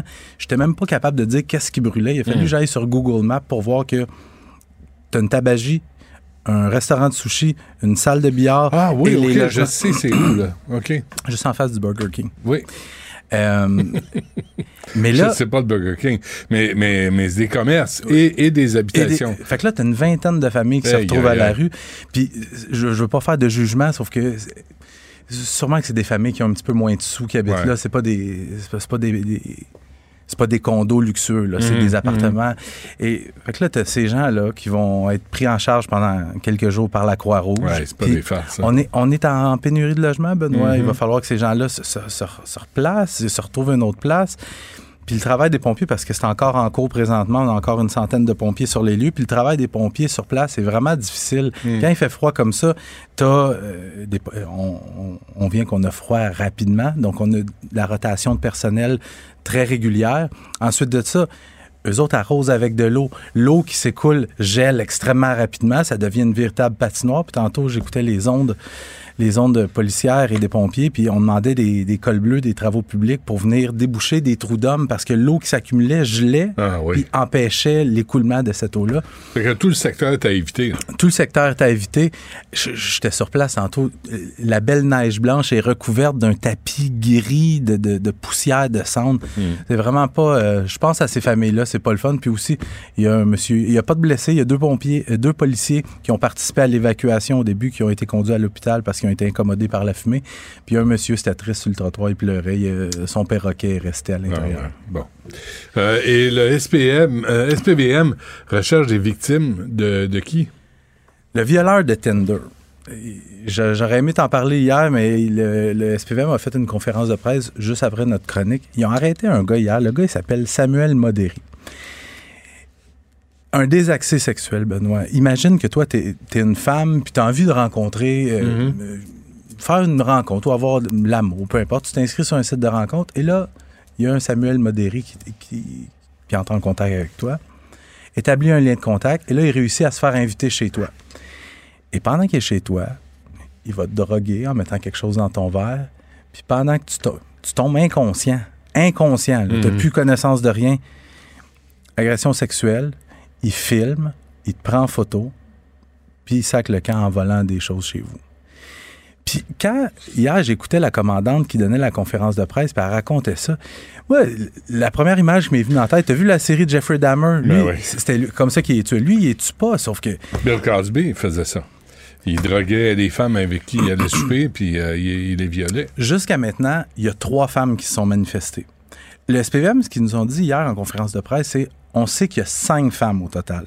Là, je me disais, ils en ont trouvé trois, mais comment ça qu'ils savent quand? Là, j'ai compris. Ils doivent avoir regardé dans le cellulaire du gars, Ah, puis ils ont oui. vu deux femmes qui ne sont pas encore manifestées. Puis c'est assez peu fréquent que le SPVM fait une conférence de presse pour annoncer l'arrestation d'un agresseur sexuel. Habituellement, on se limite à un communiqué. OK, il faisait une annonce en sachant très bien qu'il y en avait plus que trois. C'est ça. Parce c'est parce qu'on recherche des victimes. Puis la commandante, ce qu'elle dit, elle dit on, on fait une conférence de presse parce qu'on veut que les gens voient, on, on veut aller chercher de la visibilité parce qu'on pense qu'il y a plusieurs femmes qui sont même pas rendues compte qu'elles avaient été agressées Ah, sexuellement. C'est pour ça qu'on a diffusé sa photo au gars. Euh, on espère que des victimes se manifestent. Et euh, il a comparu hier sous 13 chefs d'accusation. Mais Benoît, c'est pas la première fois qu'il fait ça. Il avait été arrêté, lui, en 2018, condamné en 2019 à deux ans d'emprisonnement, trois ans de probation pour exactement la même chose. Ben, agression sexuelle, agression sexuelle armée, avoir drogué ses victimes, puis voyeurisme. OK, il est malade. Donc, au moment, au moment des faits, entre juillet dernier et tout récemment en janvier, donc une période de six mois, Hmm. il était en probation. Mais il n'y avait aucune condition qui l'empêchait de se trouver, par exemple, sur Tinder, des choses comme ça. OK. Ben, j'espère qu'il va pogner son mur, là. Hein? J'espère qu'on va. Peut-être qu'en dedans, ça risque d'être moins le fun un peu. Ouais. Et un deuxième motoneigiste qui meurt en 24 heures. Ouais, c'est hier à, à Yamaska, c'est près de Sorel. C'est un groupe de motoneigistes qui circulent sur un sentier fédéré. Puis pour une raison encore inexpliquée, il y a un, un motoneigiste de 77 ans, lui, qui est un peu en marge du sentier. Il roule pas sur le il circule pas sur le sentier. Et à un certain moment, heurte un ponceau, est éjecté de sa motoneige. Mais dans les premiers instants, il est conscient, il est capable de parler. Et son état s'est dégradé très, très, très rapidement.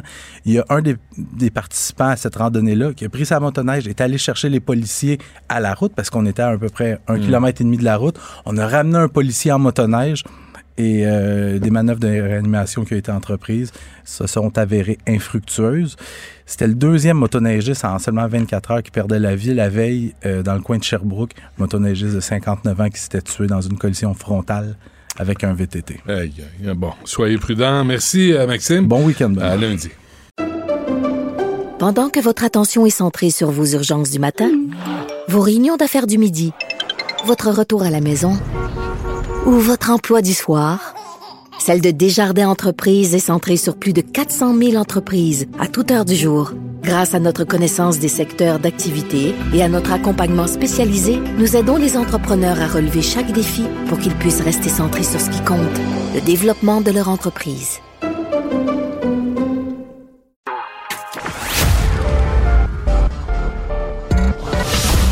Un gars du peuple qui monte au front pour le peuple. Le Robin des Bois des temps modernes. Du Trisac. Ah oui, c'est moi ça. Bon, euh, c'est la deuxième édition du salon Fourchette Bleue, poissons et fruits de mer. Ça, ça a l'air d'une infopub. Regardez bien ça, là, mais, mais, euh, mais, mais ça va au-delà de ça. Ça va avoir lieu à Rivière-du-Loup les 7 et 8 février prochains. Il y a Jean Soulard qui est chef, qui est porte-parole de l'événement. On a avec nous Sandra Gauthier, qui est directrice générale de l'Exploramer et de Fourchette Bleue. Madame Gauthier, bonjour. Bonjour. C'est ça, ça a l'air d'une infopub, mais je me suis rendu compte que ce que vous défendez, ce que vous présentez, c'est, fondamental sur la façon qu'on gère nos ressources, dont les poissons et les fruits de mer. Mhm, absolument. Mais c'est quoi la part, de- pour nous expliquer, là, pour nous faire un portrait, c'est quoi la part d'exportation de nos fruits de mer ici, euh, nos produits de la mer au Québec?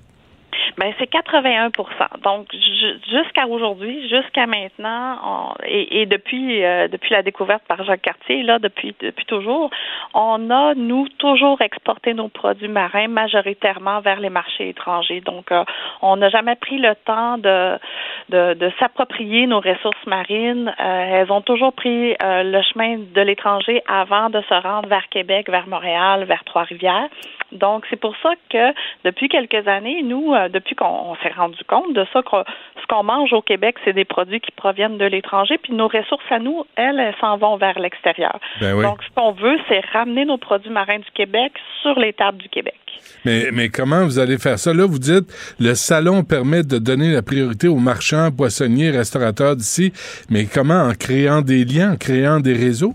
Exactement. En fait, dans le, le- dans le monde, euh, comment ça fonctionne, c'est qu'il y a un événement annuel. Il y en a plus qu'un, mais le, plus important, c'est le, le Boston Seafood Show. Donc, tous les ans, au mois de mars, à Boston, les gens du monde entier se rencontrent, puis c'est là qu'on fait le, le commerce du poisson.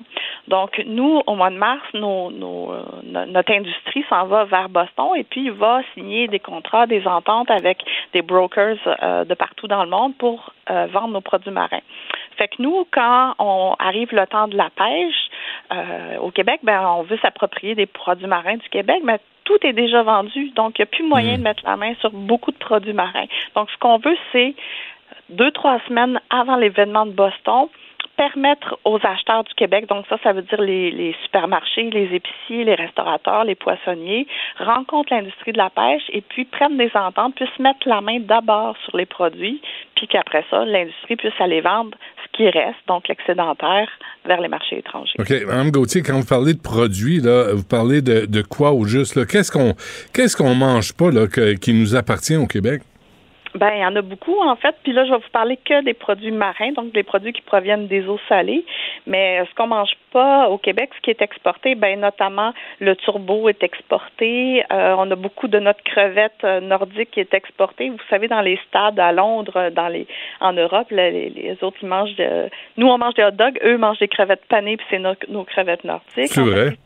Ben oui. Ah ouais. Euh, L'oursin vert euh, est exporté. Euh, le concombre de mer est exporté. Euh, on a euh, beaucoup de poissons là. Je ne les ai pas toutes en Le tête. flétan, moment, je lis, je lis devant moi le Ouais, flétan, le sébaste, euh, les- le homard aussi. Le homard, euh, ben ça c'est un grand produit, puis on pourrait pas manger tout le homard qu'on pêche au Québec. Donc ça, c'en est un bon produit qu'on veut exporter, puis qui est qui est payant pour le Québec. Puis euh, on a notre ration dans le sens où on, on a on a le homard qu'on a de besoin ici. Ouais. Même chose pour le crabe des neiges. Par contre, le crabe commun, ça, on n'est pas capable de mettre vraiment la main sur le crabe commun parce que l'entièreté de ce qui est pêché est exporté aussi. C'est quoi, excusez-moi, mais c'est quoi la différence entre le, celui des neiges puis le commun? Euh, ben, c'est pas la même euh, c'est pas la même espèce du tout là le, le crabe des neiges vous savez c'est comme une grande araignée Ouais. avec des longues pattes le crabe commun c'est un celui qu'on voit souvent sur le bord de la plage quand on se promène en Gaspésie ou en Côte-Nord le, le petit crabe euh, euh, un peu plus trapu là ouais. OK. Mais donc, on pourrait fournir le, le marché parce que moi, t'achètes des crevettes puis ils viennent du Vietnam au Québec. Là. Nous, on, Ben oui. on pourrait s'autosuffire et créer de l'emploi davantage. En fait, on, on serait même pas capable de s'autosuffire. Il nous Ah en manquerait encore. Donc, on importe plus de l'étranger que ce qu'on exporte. Donc, même si on mangeait tout ce qu'on pêchait, on aurait encore faim de produits marins. Donc, euh, la bonne nouvelle, c'est qu'on est capable d'absorber beaucoup plus euh, de nos produits ici au Québec. Ça, c'est la bonne nouvelle. Et et les- et il y a des ressources euh, suffisantes pour ça? Ben oui, en fait, il faut pouvoir moduler notre consommation de produits marins. Tu sais, il faut pouvoir dire euh, un peu comme euh, comme le font les maraîchers. Là, on le sait qu'au Québec, la fraise du Québec, là, ben c'est en fin juin, début juillet, puis c'est là où est le meilleur et tout ça. Donc, il faut apprendre aussi à moduler notre produit, notre consommation de produits marins. Il y a des saisons pour chaque produit. Puis il faut pouvoir dire ben écoutez, cette espèce-là, cette année, les stocks sont pas très bons. On va lui donner euh, une coupe d'années de répit, puis on va Ouais. Va se tourner vers autre chose qui est en, en, en meilleur euh, état de santé. Puis ça, ça se fait. Puis tout va pas mal dans le Saint-Laurent. Il y a des espèces qui étaient disparues qui sont revenues. Il y a des nouvelles espèces qui apparaissent aussi. Ah oui. Donc, euh, le sébasse, c'était un, un poisson qui était complètement disparu de nos eaux, qui fait un, un retour important dans, dans le dans le Saint-Laurent. C'est la même chose pour le calmar, c'est la même chose pour le merlu argenté. Donc, il y a des bonnes nouvelles. Donc, il faut pouvoir moduler notre notre, euh, notre consommation de produits marins. Puis c'est là que Fourchette Bleue, en fait, intervient depuis euh, bientôt 14 ans, où on émet à chaque année, on publie une liste des espèces qu'on considère comme ce qu'on devrait manger cette année. Reste une consommation durable euh, de nos produits. Pour pas vider les ressources, justement. Est-ce que, est-ce que c'est des produits qui coûteraient plus cher? euh, parce que, tu sais, les gens ont de la misère, là. Le, le panier d'épicerie a augmenté, quoi, de 10% au moins, là. Est-ce qu'on parle de ça ou, euh, ou parce que c'est au Québec, ça coûterait moins cher? Ben, en fait, ce qui fait que ça coûte très cher les produits marins, là, si vous vous rappelez, le crabe des neiges l'année passée, ça a été toute une histoire là, Ouais. de, de prix incroyable. C'est parce que les marchés sont contrôlés euh, par l'international, par les États-Unis notamment. Donc, quand on, on fait contrôler nos prix à l'international, on n'a plus de contrôle sur le prix de vente. Donc, si on mange davantage de nos produits ici, qu'on les consomme plus ici, ben, on va être capable de déterminer un prix intra-Québec. Et pour plusieurs des poissons puis des fruits de mer qui sont sur la liste fourchette bleue, euh, c'est pas si cher que ça là, Mm. dans le sens où on a des produits vedettes très chers comme le homard et le crabe des neiges. Mais moi, quand j'achète à ma poissonnerie ici en Gaspésie un filet de baudroie, ben c'est 4 dollars. Euh, il est immense, on peut manger à deux personnes dessus. Donc, il y a des espèces qui sont encore méconnues, qui sont euh, pas plus chères qu'un qu'un morceau de viande ou ou, euh, ou autre. Puis, OK, pour- euh, il y a moyen de faire euh, quelque chose d'intéressant aussi avec tout ça. OK. Pour, en conclusion, pour arriver à vos fins, euh, Mme Gauthier, là, sans jeu de mots, là, je- vraiment, euh, vous avez besoin de la complicité de, la- de qui? Là, du gouvernement, des médias? Comment, comment ça peut marcher là, pour mettre en valeur nos propres produits pour qu'on arrête de les importer? Ben, vous voyez, au salon euh, qu'on va tenir la semaine prochaine à Rivière-du-Loup, l'objectif, c'est vraiment de ren- faire rencontrer les acheteurs, donc les poissonniers, les épiciers, euh, les restaurateurs, euh, avec l'industrie de la pêche. Donc, on a besoin que chacun mette un peu l'épaule à la roue, chacun se rencontre et puis qui qui fasse des ententes commerciales en fait pour éviter donc l'exportation des produits. Mais il faudrait l'identifier, il faudrait savoir que c'est un produit du Québec. Ben oui, ça c'est un autre problème qu'on on va prendre à bras le corps un peu plus tard là, mais effectivement, on a beaucoup de pain sur la planche, beaucoup Ouais, de défis hein? à venir. Ouais. Ouais. Vous attendez combien de personnes euh, les 7 et 8 février à Rivière-du-Loup? Autour de 200 personnes. Ah, quand même, hein? Alors, est-ce que est-ce qu'on va voir la différence cet été? Est-ce qu'on va voir la différence bientôt? Ou c'est Ben, un projet à long terme? Ben, ça sera certainement euh, des plus grands résultats à long terme, mais déjà à la première édition l'année passée, on a quand même vu des choses se passer. On a quand même vu certaines euh, métros qui ont embarqué dans le défi aussi. On a vu les restaurants de la table ronde, dont certains chez vous à, Québec avec euh, M. Boulet notamment, euh, qui ont intégré le crabe commun à leur table, leur Saint-Vert aussi.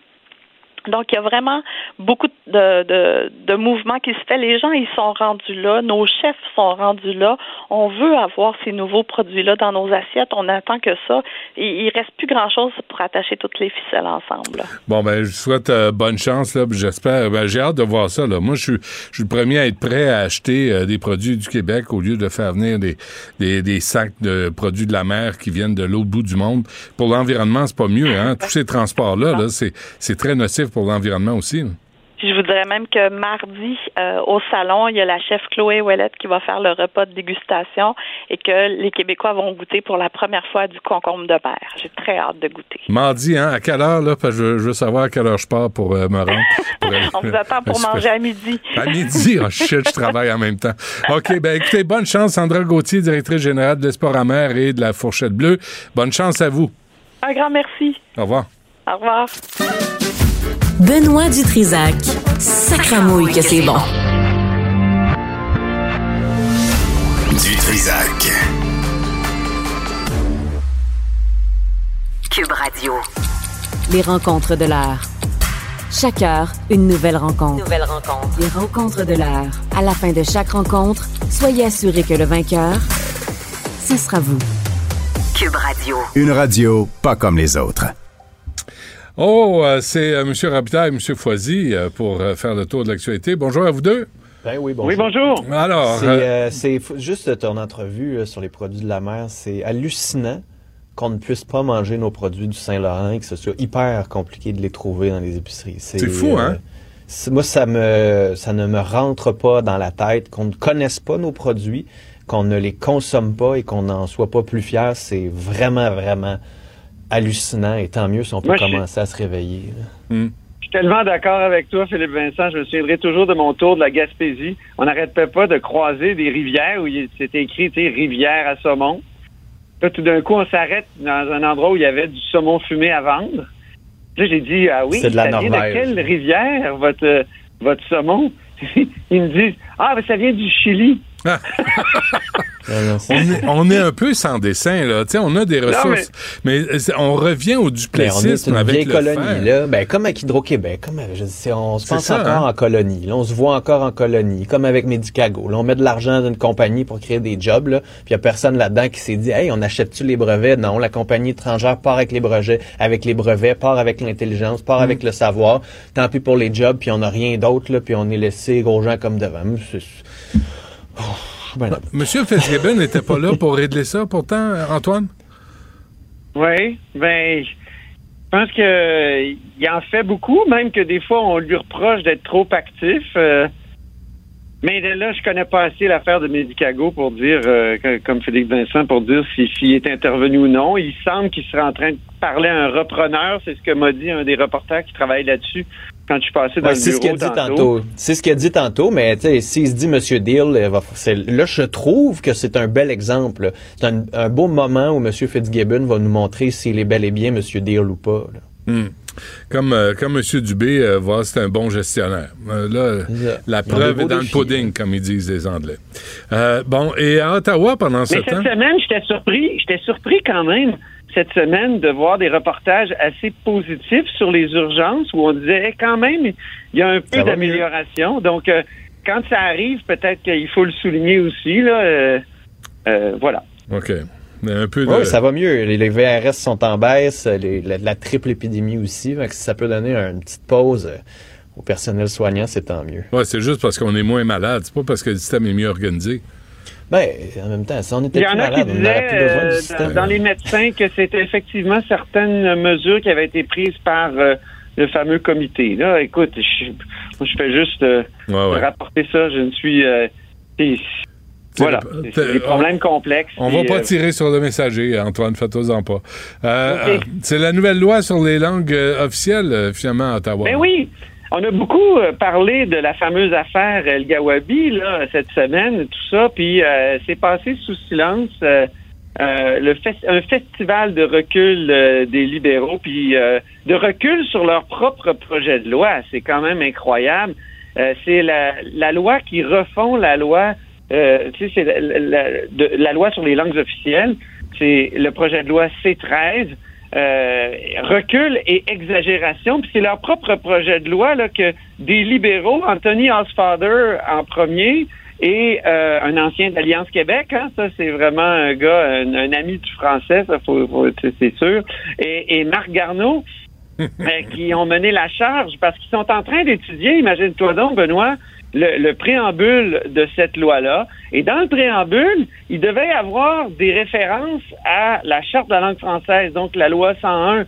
Et il devait aussi avoir l'idée que le- au Québec, la langue officielle, c'est le français, ce qu'a toujours refusé euh, la, la loi sur les langues officielles. Mais il y avait eu un virage opéré par Mélanie Joly, hein, qui avait promis une refonte de la loi, mais qui avait non seulement ça, mais elle avait dit qu'il fallait que ça reflète le déséquilibre des forces de chacune des langues officielles, que les deux minorités, la minorité anglophone au Québec puis les minorités francophones dans le reste du Canada, seraient plus sur le même pied, qu'on donnerait un petit coup de pouce supplémentaire, Mm. ce qu'on pourrait appeler la discrimination euh, positive. hein. À une certaine époque, on parlait de ça. Ça avait été même ajouté au discours du trône. Euh, Justin Trudeau avait dit, là, vraiment, il avait affirmé que le français était en, en difficulté. Il avait même promis d'inscrire noir sur blanc dans la nouvelle mouture de la loi que le français est la langue officielle du Québec, qu'il fallait aussi, dans les entreprises à charte fédérale, que le- le- la loi 101 ait préséance. Ben là, euh, tout ça, là, c'est banni, mis de côté. Euh, c'est les libéraux, avec l'appui de, de- du NPD dans, dans- dans- à certains moments, euh, qui euh, se disent que là, là, c'est ajouter cette asymétrie-là dans la loi C13, ben, ce que ça ferait, c'est que ça serait vraiment horrible pour les droits de la mi- minorité anglophone. Et, et moi, je trouve ça épouvantable parce que et- et- et, ils nous disent qu'ils veulent se battre pour le français. Euh, Ouais. Monsieur Trudeau a, a- a- a dit des choses cette semaine. Il semblait euh, un peu mieux connaître le, le Québec enfin sur la question de la laïcité, de la religion. Mais tu sais, quand arrivent les, vrais tests, là, ben c'est évidemment la minorité anglophone de Montréal qui est la, je veux dire qui qui- c'est pas une vraie minorité, comme a déjà dit José Legault, ils sont inventés comme minorité, et ça fait leur affaire de toujours mettre les minorités euh, sur un même pied. Alors, il n'y en aura pas de référence. Pourquoi? euh, à, la, loi 101, à la- parce que la loi 96, dit Marc Garneau, c'est une loi discriminatoire qui utilise la, la, la clause dérogatoire euh, préventive. Donc, euh, on veut pas de ça. Et là, il y a di- diabolé. Il y a même, je vais finir là-dessus, je m'excuse, je suis long, mais C'est la très bon. Lambropoulos, la députée Lambropoulos, qui a dit en comité parlementaire que la grand-mère d'une de ses bonnes connaissances avait peur de parler en anglais chez le médecin Ouais. au Québec parce qu'elle craignait d'avoir une contravention de l'OQLF, imagine-toi donc. Lam- Lambropoulos, c'est elle qui a donné son discours euh, seulement en anglais quand elle a été élue dans Saint-Laurent? Oui, oui, puis c'est elle Exactement, disait Elle les disait que le recul du français, c'est faux, là. Ouais, puis elle Alors, aussi, moi, elle avait présenté des excuses bidons qu'on avait évidemment acceptées parce qu'on est du bon monde. Mais Oui, euh, moi le premier, moi le premier, j'avais écrit une chronique pour dire bon, ça va. Mais tu sais, qu'est-ce qu'en pense Mélanie Joly de ces reculs-là? J'aimerais ça l'entendre parce qu'elle avait mené ce combat-là courageusement. Ben c'est fini. Le Parti libéral est trudeauiste jusqu'à la moelle, puis euh, même Justin Trudeau peut pas faire euh, virer la, la, minorité anglophone euh, de, de, Montréal, qui préfère toujours se présenter comme une minorité totalement opprimée dès qu'on au, au, Québec on essaie de défendre donc l'identité québécoise. C'est des Vincent. Ah ben c'est juste qu'ils se dans le statut, ce qui est intéressant, c'est qu'ils sont considérés comme une minorité, comme les francophones sont considérés au Nouveau-Brunswick ou en Saskatchewan ou en Alberta. Ce qui est un drôle de, de, concept de minorité parce que tu regardes dans la province au lieu de regarder dans l'ensemble du pays. Dans l'ensemble du pays, les francophones sont minoritaires. Et après ça, peut-être qu'on pourrait regarder à Montréal. Est-ce que les francophones sont rendus la minorité à Montréal? Et finalement, il faudrait défendre les francophones à Montréal? C'est comme année, quand tu commences à créer des sous-groupes comme ça, ça devient un petit peu, un petit peu hmm. particulier. Et c'est pas vrai que la minorité anglophone du Québec a besoin des mêmes protections que la minorité euh, francophone d'ailleurs au pays. Et c'est sûr que pour protéger une population, ça va prendre des lois qui discriminent. La discrimination, il y en a un petit peu partout, mais il y a de la discrimination qui est justifiée comme société pour certaines protections protection. Tu pensez à l'impôt. La loi sur l'impôt, c'est discriminatoire. C'est pas tout le monde qui paye la même quantité d'impôts. Mais en même temps, on accepte cette discrimination-là pour pouvoir faire en sorte que les plus pauvres en payent un peu moins puis que les plus riches en payent plus. C'est une discrimination qu'on accepte parce que collectivement, on trouve que c'est bénéfique. Mm. Mais après ça, 96, même là-dessus, il va falloir qu'on m'explique ce qui est discriminatoire dans 96, parce que je le vois pas vraiment. la santé, services sociaux, puis euh, la ben, députée Lambropoulos a dit que c'est discriminatoire là-dessus. Puis ça discrimine la quoi, Désiré McGraw ici à, à, Québec a dit ça encore récemment. Écoute, c'est décourageant. Là, c'est la deuxième claque à qu'on a là, au Québec là, en, une semaine. La loi 21, la loi 96, à Ottawa, je sais pas si quelqu'un allume là, quelque part, là, mais euh, arrêtez de voter pour Trudeau. Il arrête pas de nous, nous sacrer des claques à puis on est après ça, tu sais, après ça, dans l'autre partie, t'en as une qui de, de, de, Philippe Vincent est bon, mais il y en a beaucoup d'exemples encore meilleurs, je dirais. Euh, l'exemple des minorités. Partout au Canada, on veut promouvoir les minorités. Mais quand c'est les francophones, euh, quand c'est le Québec, parce qu'on n'est pas une minorité, on est une minorité nationale. Hein, on était là avant la conquête. Ça, c'est des, des, des, grands experts du multiculturalisme qui le disent, qui font la distinction entre minorité ethnique, minorité nationale. Mais on veut nous renvoyer au statut de, pure minorité ethnique, que le français, ça soit juste, au fond, les descendants des, francophones du, du 18e siècle, et alors que nous, ce qu'on veut, ceux qui promeuvent la loi 101, et, et, son principe et son esprit, que ce soit la langue commune, ben c'est justement pour que ça appartienne pas juste au pur laine, le français. On a réussi ça envers et contre tous au Canada. Euh, puis là, encore une fois, on, on, on, nous ramène à ce principe-là d'égalité absolue entre les minorités.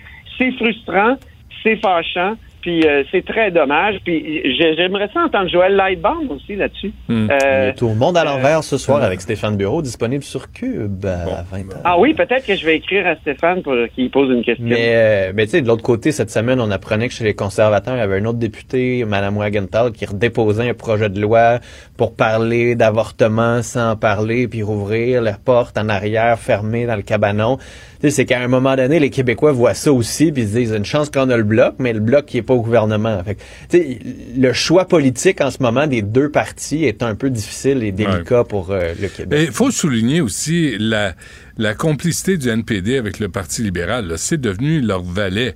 sais, Alexandre Boulris, c'est un, un libéral euh, verdâtre. Euh, c'est un ancien nationaliste euh, Québec solidariste. Sur le préambule, soyons, très précis, c'est Nikki Ashton qui a fait pencher la, la, balance contre les ambitions de, du gouvernement caquiste qui était euh, promu par euh, le bloc là, euh, dans ce comité-là. C'est Nikki Ashton qui a fait penser la, balance du côté des anglophones, des, des, de, de, Marc Garneau et de, de l'autre là, Anthony Osfather. Mais sont plus canadianistes les néo-démocrates, là, sont plus unitariens que fédéralistes, les néo-démocrates, que les libéraux ah, de Trudeau. Entendre ça. Je suis tout à fait d'accord, Philippe. Hmm. Fait que, tu sais, je c'est pas, soyez pas surpris. Là. Je on a une coalition de gens qui pensent que le Canada devrait être un pays géré à partir du centre avec les grandes orientations, puis que les provinces devraient être, dans le fond, les vassals du fédéral qui font juste gérer euh, la petite. Mais tu sais, au fond, là, ces gens-là essaient non, ils en profitent là avec la loi 96 pour aller encore plus loin puis miner la loi 101 au fond. Tu sais, parce que même l'idée que le, la- le français est une- la langue commune du Québec, là, ils veulent même pas Mais voir qu'est-ce qu'ils veulent? la- Mais qu'est-ce qu'ils veulent, dans le fond? Ils veulent qu'on parle anglais, puis ils veulent qu'on qu'on arrête de Ben, qu'on vouloir regarde la le folklore laïcité. francophone. là. Non, Oh, mais tu sais que le français, c'est folklorique, c'est cute. Là. On- mais on- ils veulent un pays multiculturaliste, transnational, post-national. Ben, full, full liberté Comme l'a bien écrit une fois Ma- Mario Dumont, le- c'est la diversité, ça se fait en anglais, les amis. Ouais, ben, Ça a l'air à ça. Bon, non, ben, mais c'est ça, a- que la seule communauté, ce soit l'anglais, mais qu'au fond, chacun a les libertés individuelles de faire ce qu'il veut en anglais. Hmm. Mais euh, et qu'on et qu'on suive, c'est ça, les euh, dictats de M. Trudeau et ses sbires. Bon, ben, parfait. On va faire ça, hein? Parce que là, on, on perd tous les combats en passant. hein. Je vous avez Oui, malgré la majorité forte. Hein, euh, Monsieur Legault nous avait dit, avec une majorité forte, on va pouvoir faire des demandes. Puis, euh, en tout cas, ça, marche Hmm. pas bien, bien. Là. Ben non. Tu sais, euh, Monsieur Robert, j'avais dit, je vais être flexible là, sur les entreprises euh, à charte fédérale. Ben, la, la flexibilité a mené, ben là, je veux pas être vulgaire, là, mais tu a de la. À- à- amener à quoi? Moi, ça me fait rire, la vulgarité, des fois. je le sais, mais je te, je te faisais une passe comme euh, au hockey, tu Euh, sais, ben- je me disais, Benoît va joke, le dire, ça. tout le monde va y penser, Benoît va le dire. Je le dis pas. J'ai dit mollesse. Parfait. Parfait. On se reparle lundi. Bonne fin de semaine. OK, salut. Pendant que votre attention est centrée sur cette voix qui vous parle ici, ou encore là, tout près ici, très loin là-bas, Celle de Desjardins Entreprises est centrée sur plus de 400 000 entreprises partout autour de vous. Depuis plus de 120 ans, nos équipes dédiées accompagnent les entrepreneurs d'ici à chaque étape pour qu'ils puissent rester centrés sur ce qui compte, la croissance de leur entreprise. Du Trisac. L'écouter sur le web vous demande peut-être de changer vos habitudes. On comprend. Mais son émission en vaut l'effort. superbe, sublime, merveilleuse. Sauf que ce gars-là est quand même euh, rationnel et pragmatique. Et ça pose un très grave problème. Je t'assure qu'il n'y a aucun politologue sérieux qui va te dire Un politologue, pas comme les autres. Loïc Passy. c'est pas le temps de faire ça. Loïc, bonjour. Bonjour, Benoît. Bon, alors, euh, il y a le ballon, euh, le ballon, le ballon chinois, le ballon. Un ballon, ça gramouille pas. le- il nous fouille TikTok avec les données sur nos téléphones, puis il nous fouille avec les satellites. Là, ils sont rendus comme Jules Verne, ils font le tour du monde en 80 jours. Oui, mais c'est de la très très haute technologie les ballons. Et c'est pas moi qui le dis, c'est l'armée populaire de Chine. Euh, c'est rapporté par le New York Times euh, parce que ça sert pas juste à regarder en dessous des ballons. Ça sert aussi à regarder par-dessus. Ça sert à regarder les satellites euh, qui sont placés, de manière géostationnaire, par exemple au-dessus des États-Unis. Ça sert à tout ça les ballons. Et euh, ce ballon chinois qui est immense euh, est difficile à abattre parce qu'il vole au-dessus euh, de, de, de la hauteur de vol que l'altitude que peuvent atteindre les avions de chasse, c'est très au-dessus de ça. Et euh, donc, euh, il passe comme ça au-dessus du territoire américain. Les Chinois disent non, non, non, c'est pas un ballon militaire, c'est un ballon d'observation météorologique. Alors tu te demandes bien ce que et euh, ben voilà, euh, il, il, il, il a dévié de son cours en raison de fort vent, de fort vent. Euh, c'est une force majeure. C'est pas c'est pas notre faute. Là-dessus, les Américains disent on, on pense vraiment pas. Blinken euh, et je pensais t'en parler lundi devait dimanche et lundi euh, se rendre à Pékin pour discuter avec son vis-à-vis euh, en Chine. Pas du tout. Il vient d'annuler son, son, son, sa ses rencontres à Pékin. Euh, donc tout ça fait très très mal paraître les Chinois en fait euh, cette histoire-là parce que ça relance aussi toutes les histoires d'espionnage euh, qui viennent de la Chine. On sait qu'il y en a énormément. C'est pas très bon pour la Chine cette histoire-là. Et en fait tout le monde se gratte un peu la tête et se dit mais ça sort d'où ça? Pourquoi est-ce que ça arrive en ce moment? Qu'est-ce qui se passe? Et tout le monde y va ses hypothèses. Il y en a qui disent que c'est parce que la Chine cherche à se venger, par exemple, des, de, la, visite de, de, gens qui sont euh, de hauts fonctionnaires, des élus qui ont été à Taïwan, etc. Euh, D'autres disent que c'est une erreur. Et en fait, moi, je pense que euh, c'est une combinaison plus des, des, deux dernières raisons. C'est-à-dire que, d'abord, euh, ce, ce, ballon, euh, on se demande bien ce qu'il faisait, mais il, il, allait passer aussi au-dessus du Canada, je te signale, parce qu'il semblait être descendu le long de la côte américaine. Et ça disait les Chinois, c'était pas tout à fait prévu. Je sais pas si c'est vrai ou si c'est pas vrai. Hmm. Mais ce qui est certain, c'est qu'il arrive à un très mauvais moment. Et il y a une, c'est sûr que ça a provoqué l'annulation de la visite de Blinken. Et ça a provoqué encore, encore une fois, ça, ça fait perdre la face à la Chine, ce que la Chine déteste. Et moi, ce que ça me rappelle, c'est plutôt que l'armée à l'intérieur du gouvernement chinois fait un peu ce qui lui plaît et que c'est très difficile euh, pour le ministère des Affaires étrangères en Chine ou pour d'autres, euh, pour le bureau du Premier ministre, etc., de contrôler euh, ce que fait l'armée. Et ce que ça me dit, moi, c'est que l'armée prend de plus en plus de place à l'intérieur même du gouvernement chinois. Et ça, ça m'effraie euh, quand je vois euh, ce genre de choses arriver, parce que je ne crois pas les Chinois quand ils disent qu'il s'agit euh, d'un simple avion météorologique. je pense que c'est bien plus que ça. Je pense qu'étant donné ce que je viens de te citer, ces, publications de l'armée chinoise qui faisaient des recherches dans le domaine des, des, ballons de haute atmosphère, parce que la France en fait aussi, les États-Unis en font aussi, etc. ça me dit plutôt que c'est ce genre de ballon qu'on a essayé et l'armée n'en a parlé à personne, n'en a référé à personne. Elle a fait son petit essai, elle fait son petit essai. Il y aura peut-être un deuxième avion, euh, un deuxième ballon euh, au-dessus du Canada. On ne sait même pas s'il y en a un ou deux. Et donc, euh, c'est un vrai problème et c'est un mais bravo d'espionnage. Mais Loïc, bravo pour l'originalité quand même parce que on l'a pas vu venir. Vraiment, là, tu sais, non, mais, mais A pour effort, là, tu sais, vraiment, c'est bon, là, un ballon, écoute, en 2023 c'est de la très haute technologie. Comme je te dis, ça permet d'observer non seulement ce qui se passe en dessous, mais ça permet de regarder aussi l'espace au-dessus, euh, ces ballons-là. Et donc, euh, ça permet aux, aux, aux gens de, de, de semble-t-il aussi, de recevoir des signatures euh, des différents radars euh, qui, qui, qui, vont les repérer les uns après les autres. Donc, c'est très utile. J'en veux un. J'en veux un. Là, on, non, il, y a des, bien des, il y a bien des gens à qui, qui que j'accrocherais, à qui j'accrocherais un ballon comme ça dans le dos. Ah, ouais. Puis je, je, laisserais dégonfler le ballon, c'est pour qu'il oh, disparaisse. Je suis pas sûr que je le laisserais dégonfler.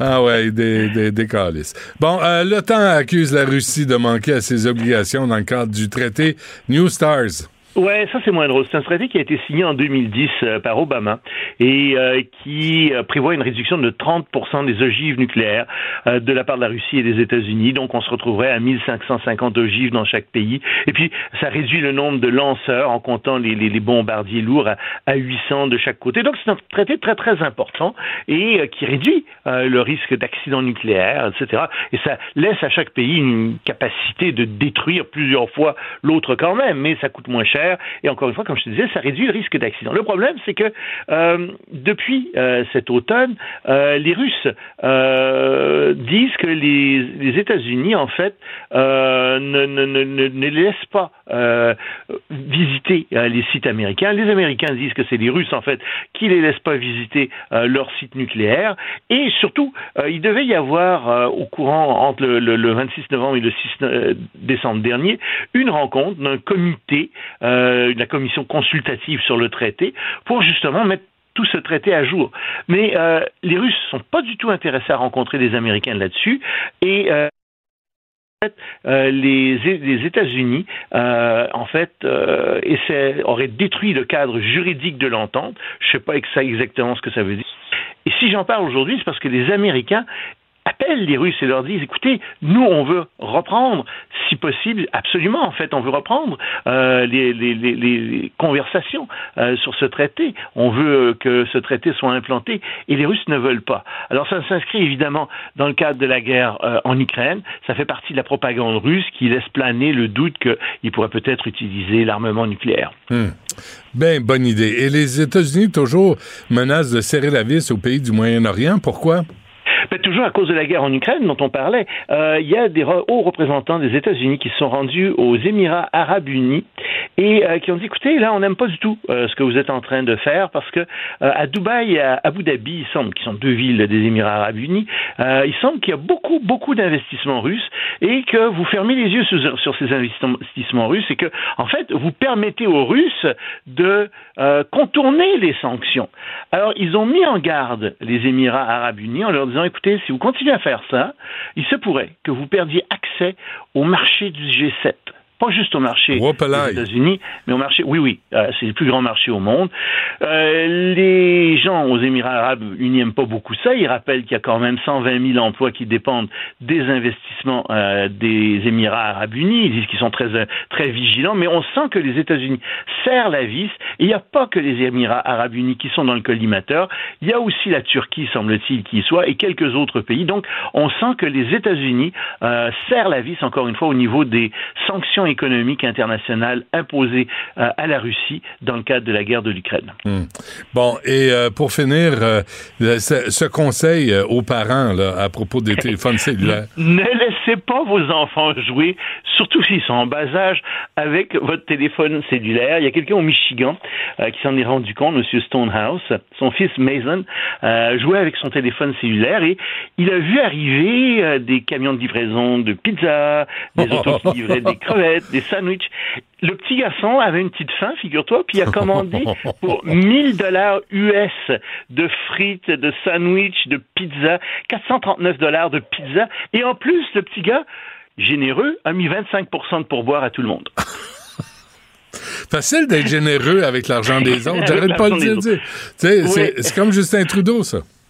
Oui, mais il paraît que le petit euh, cochon rose euh, du garçon s'est fait casser, qu'il n'y a plus d'argent dedans et euh, les parents ont payé parce que c'était quand même leur faute. Mais bon, ils ont eu de la nourriture, j'imagine, pour quelques jours. Mais ne laissez pas vos enfants jouer avec le téléphone cellulaire. Non, mais tu fais un party, hein? Une, fois qu'ils ont livré la pizza, ben, t'appelles les amis puis tu fais un party à la maison. Oui, il y, a ça, évidemment, mais euh, je sais pas si c'est ce qu'ils ont fait, l'histoire ne le dit pas. Hmm, parfait. Loïc, bonne fin de semaine, on se reparle lundi. Salut. Pendant que votre attention est centrée sur cette voix qui vous parle ici, ou encore là, tout près ici, très loin là-bas, ou même très, très loin, Celle de Desjardins Entreprises est centrée sur plus de 400 000 entreprises partout autour de vous. Depuis plus de 120 ans, nos équipes dédiées accompagnent les entrepreneurs d'ici à chaque étape pour qu'ils puissent rester centrés sur ce qui compte, la croissance de leur entreprise.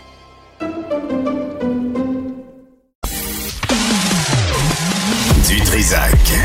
Un animateur pas comme les autres. Cube Radio. La rencontre du rocher du Trisac.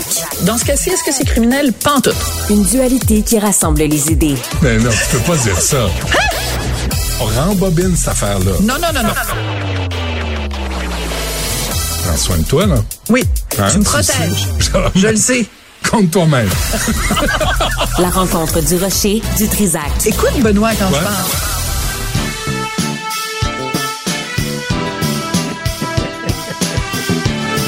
You go, girl, come on. Oh yeah.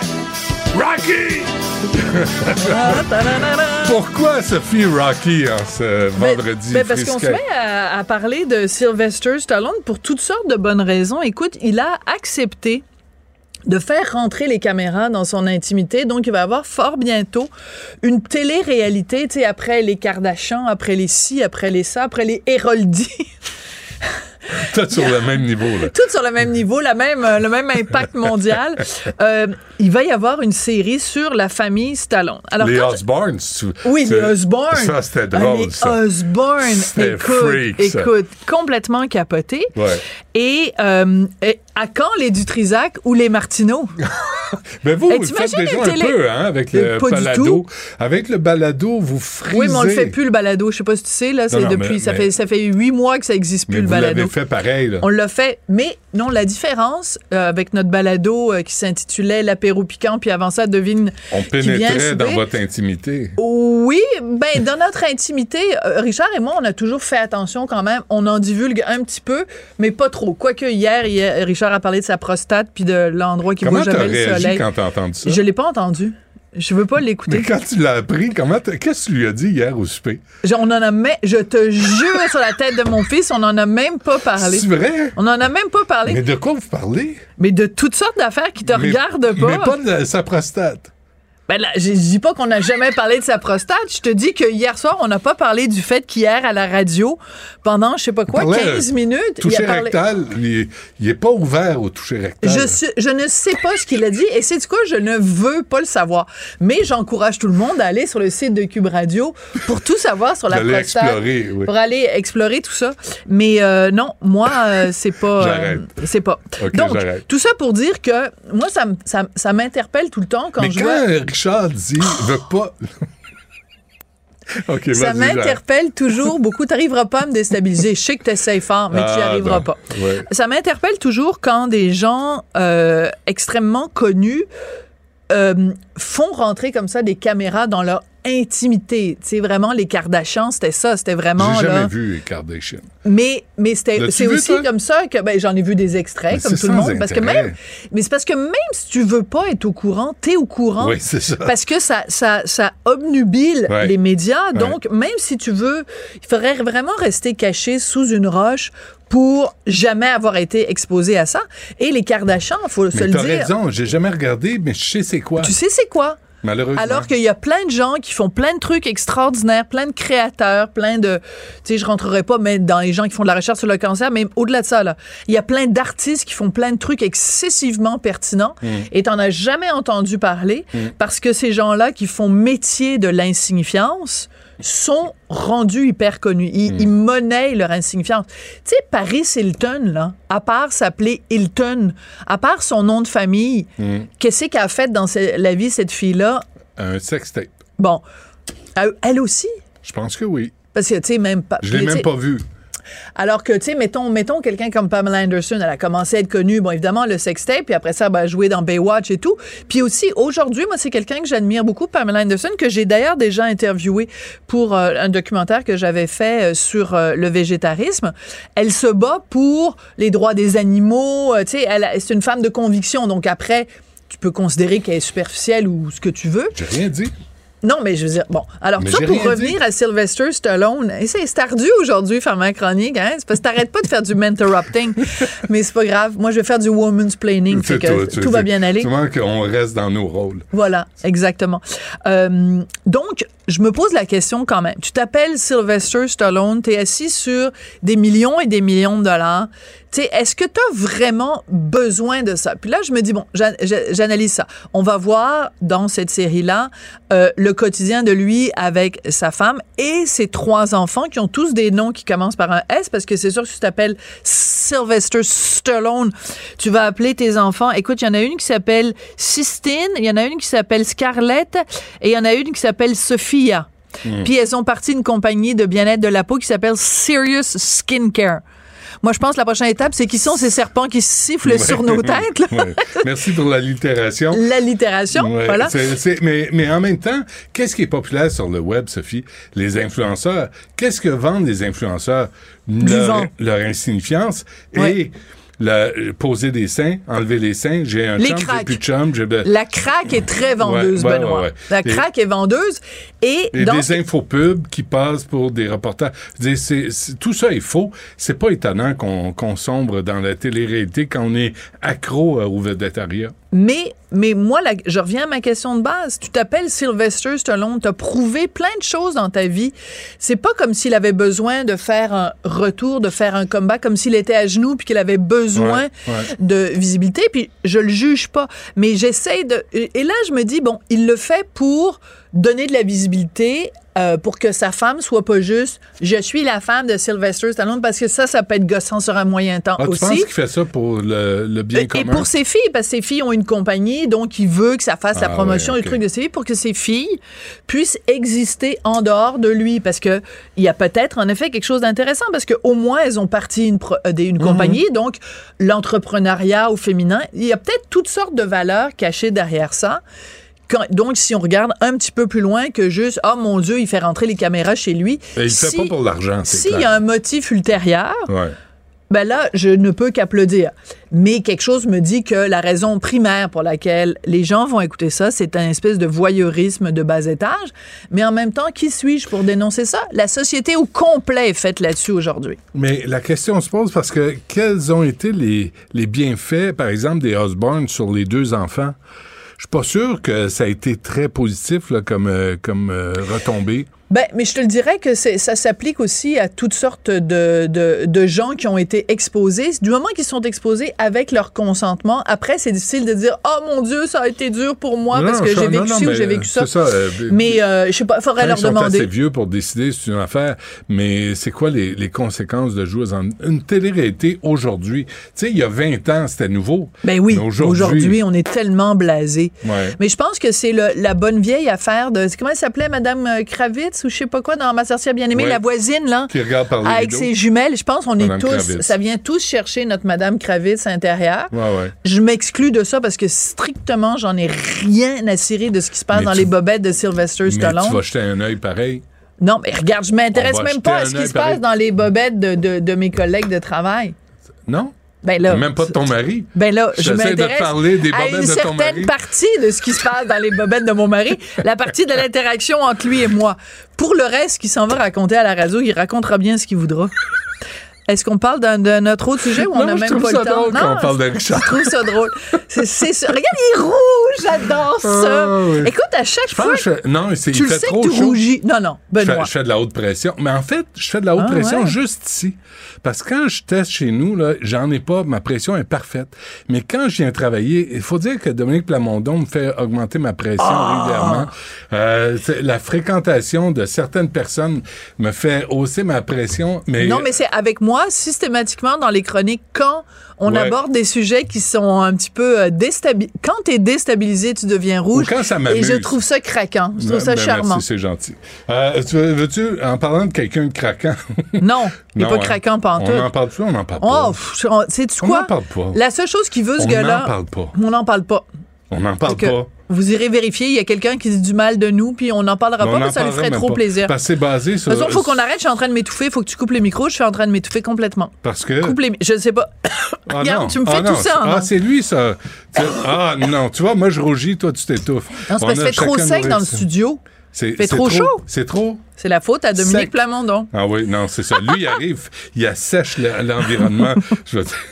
On salue Dominique, mon collègue Ben que oui, j'adore. Amicalement. On le taquine. Euh, merci Sophie. Merci. Bonne fin de semaine. On t'écoute à 2h30. Oui, absolument.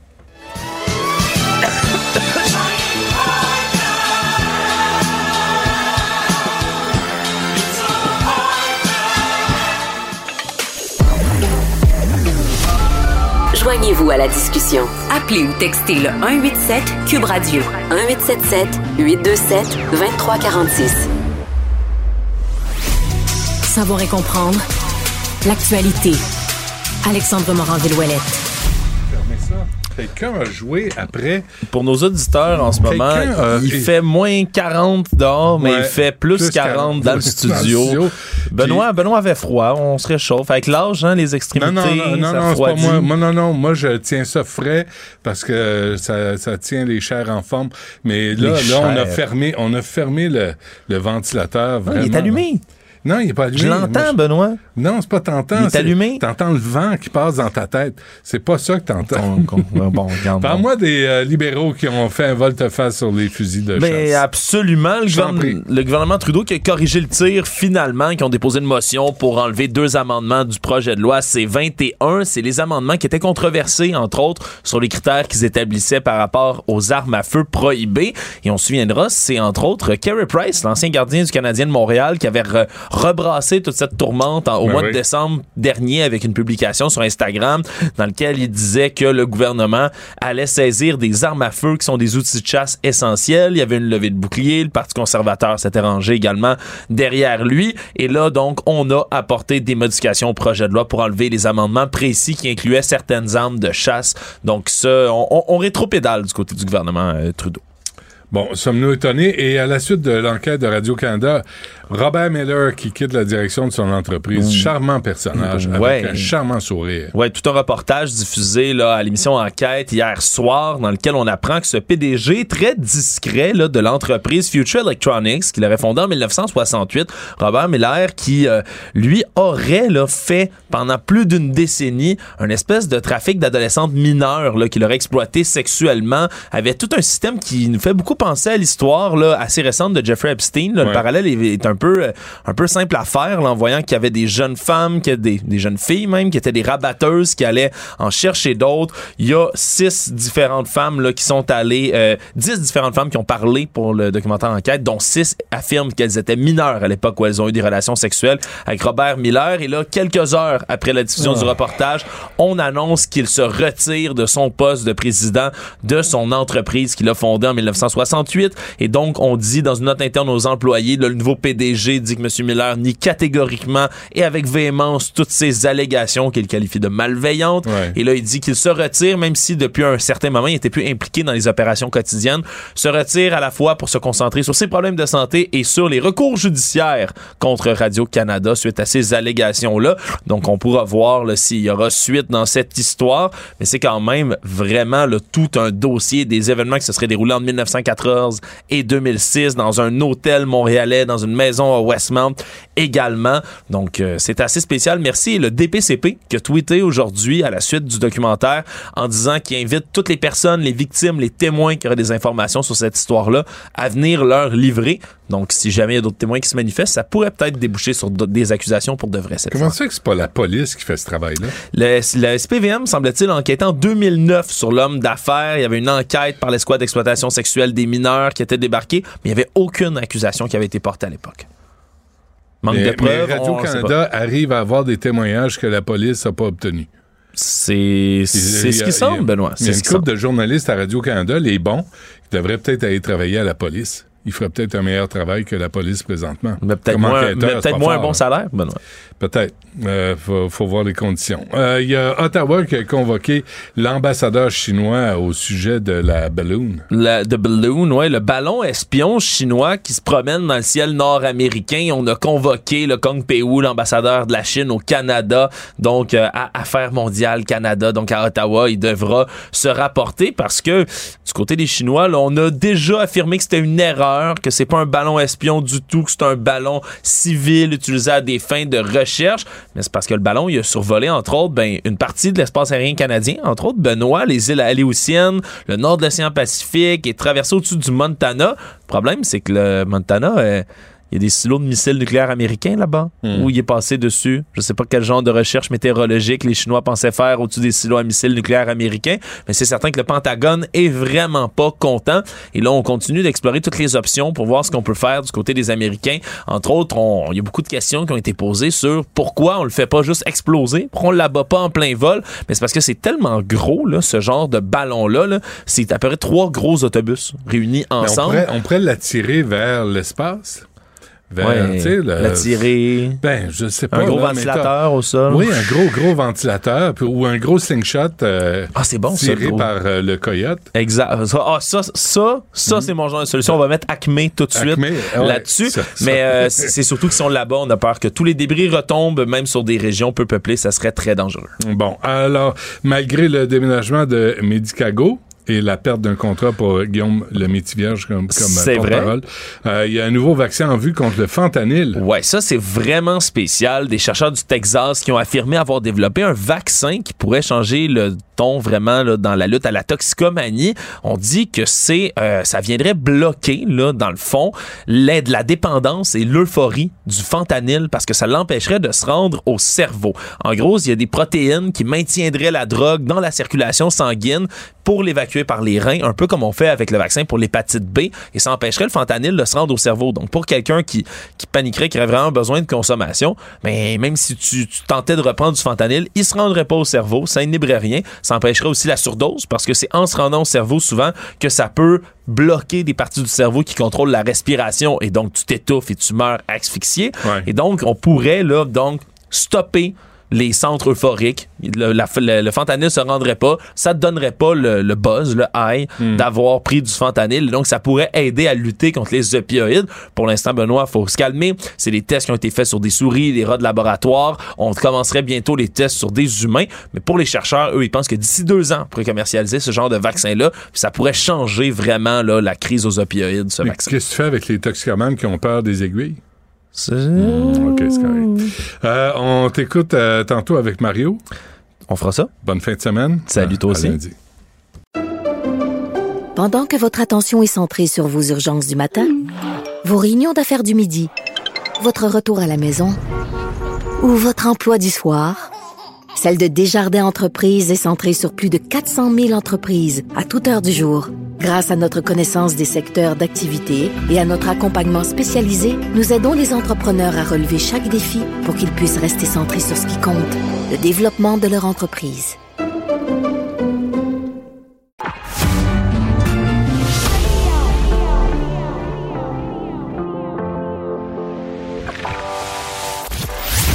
Il cuisine, il talonne, il questionne pour obtenir les vraies réponses.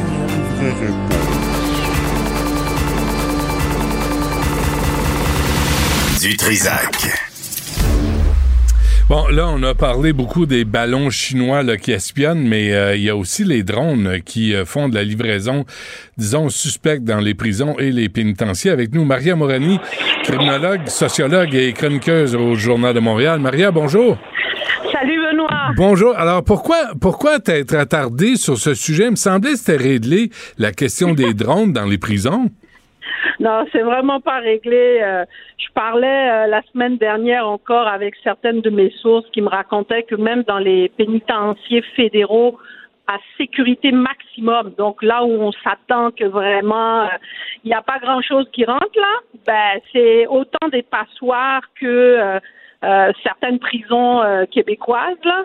Donc, qu'on soit dans un minimum, un médium euh, ou un maximum, ben, les drones, ils, viennent, euh, ils font des livraisons de toutes sortes, drogue, euh, armes blanches, que ce soit couteaux, euh, coups de poing américains, euh, que ce soit des cellulaires, ça c'est encore autre problématique. Là. Ben, Ça permet euh, à ces gars-là d'être encore en contact avec leur réseau, ça leur permet, par exemple, si c'est des proxénètes, ça leur permet de continuer à intimider les victimes.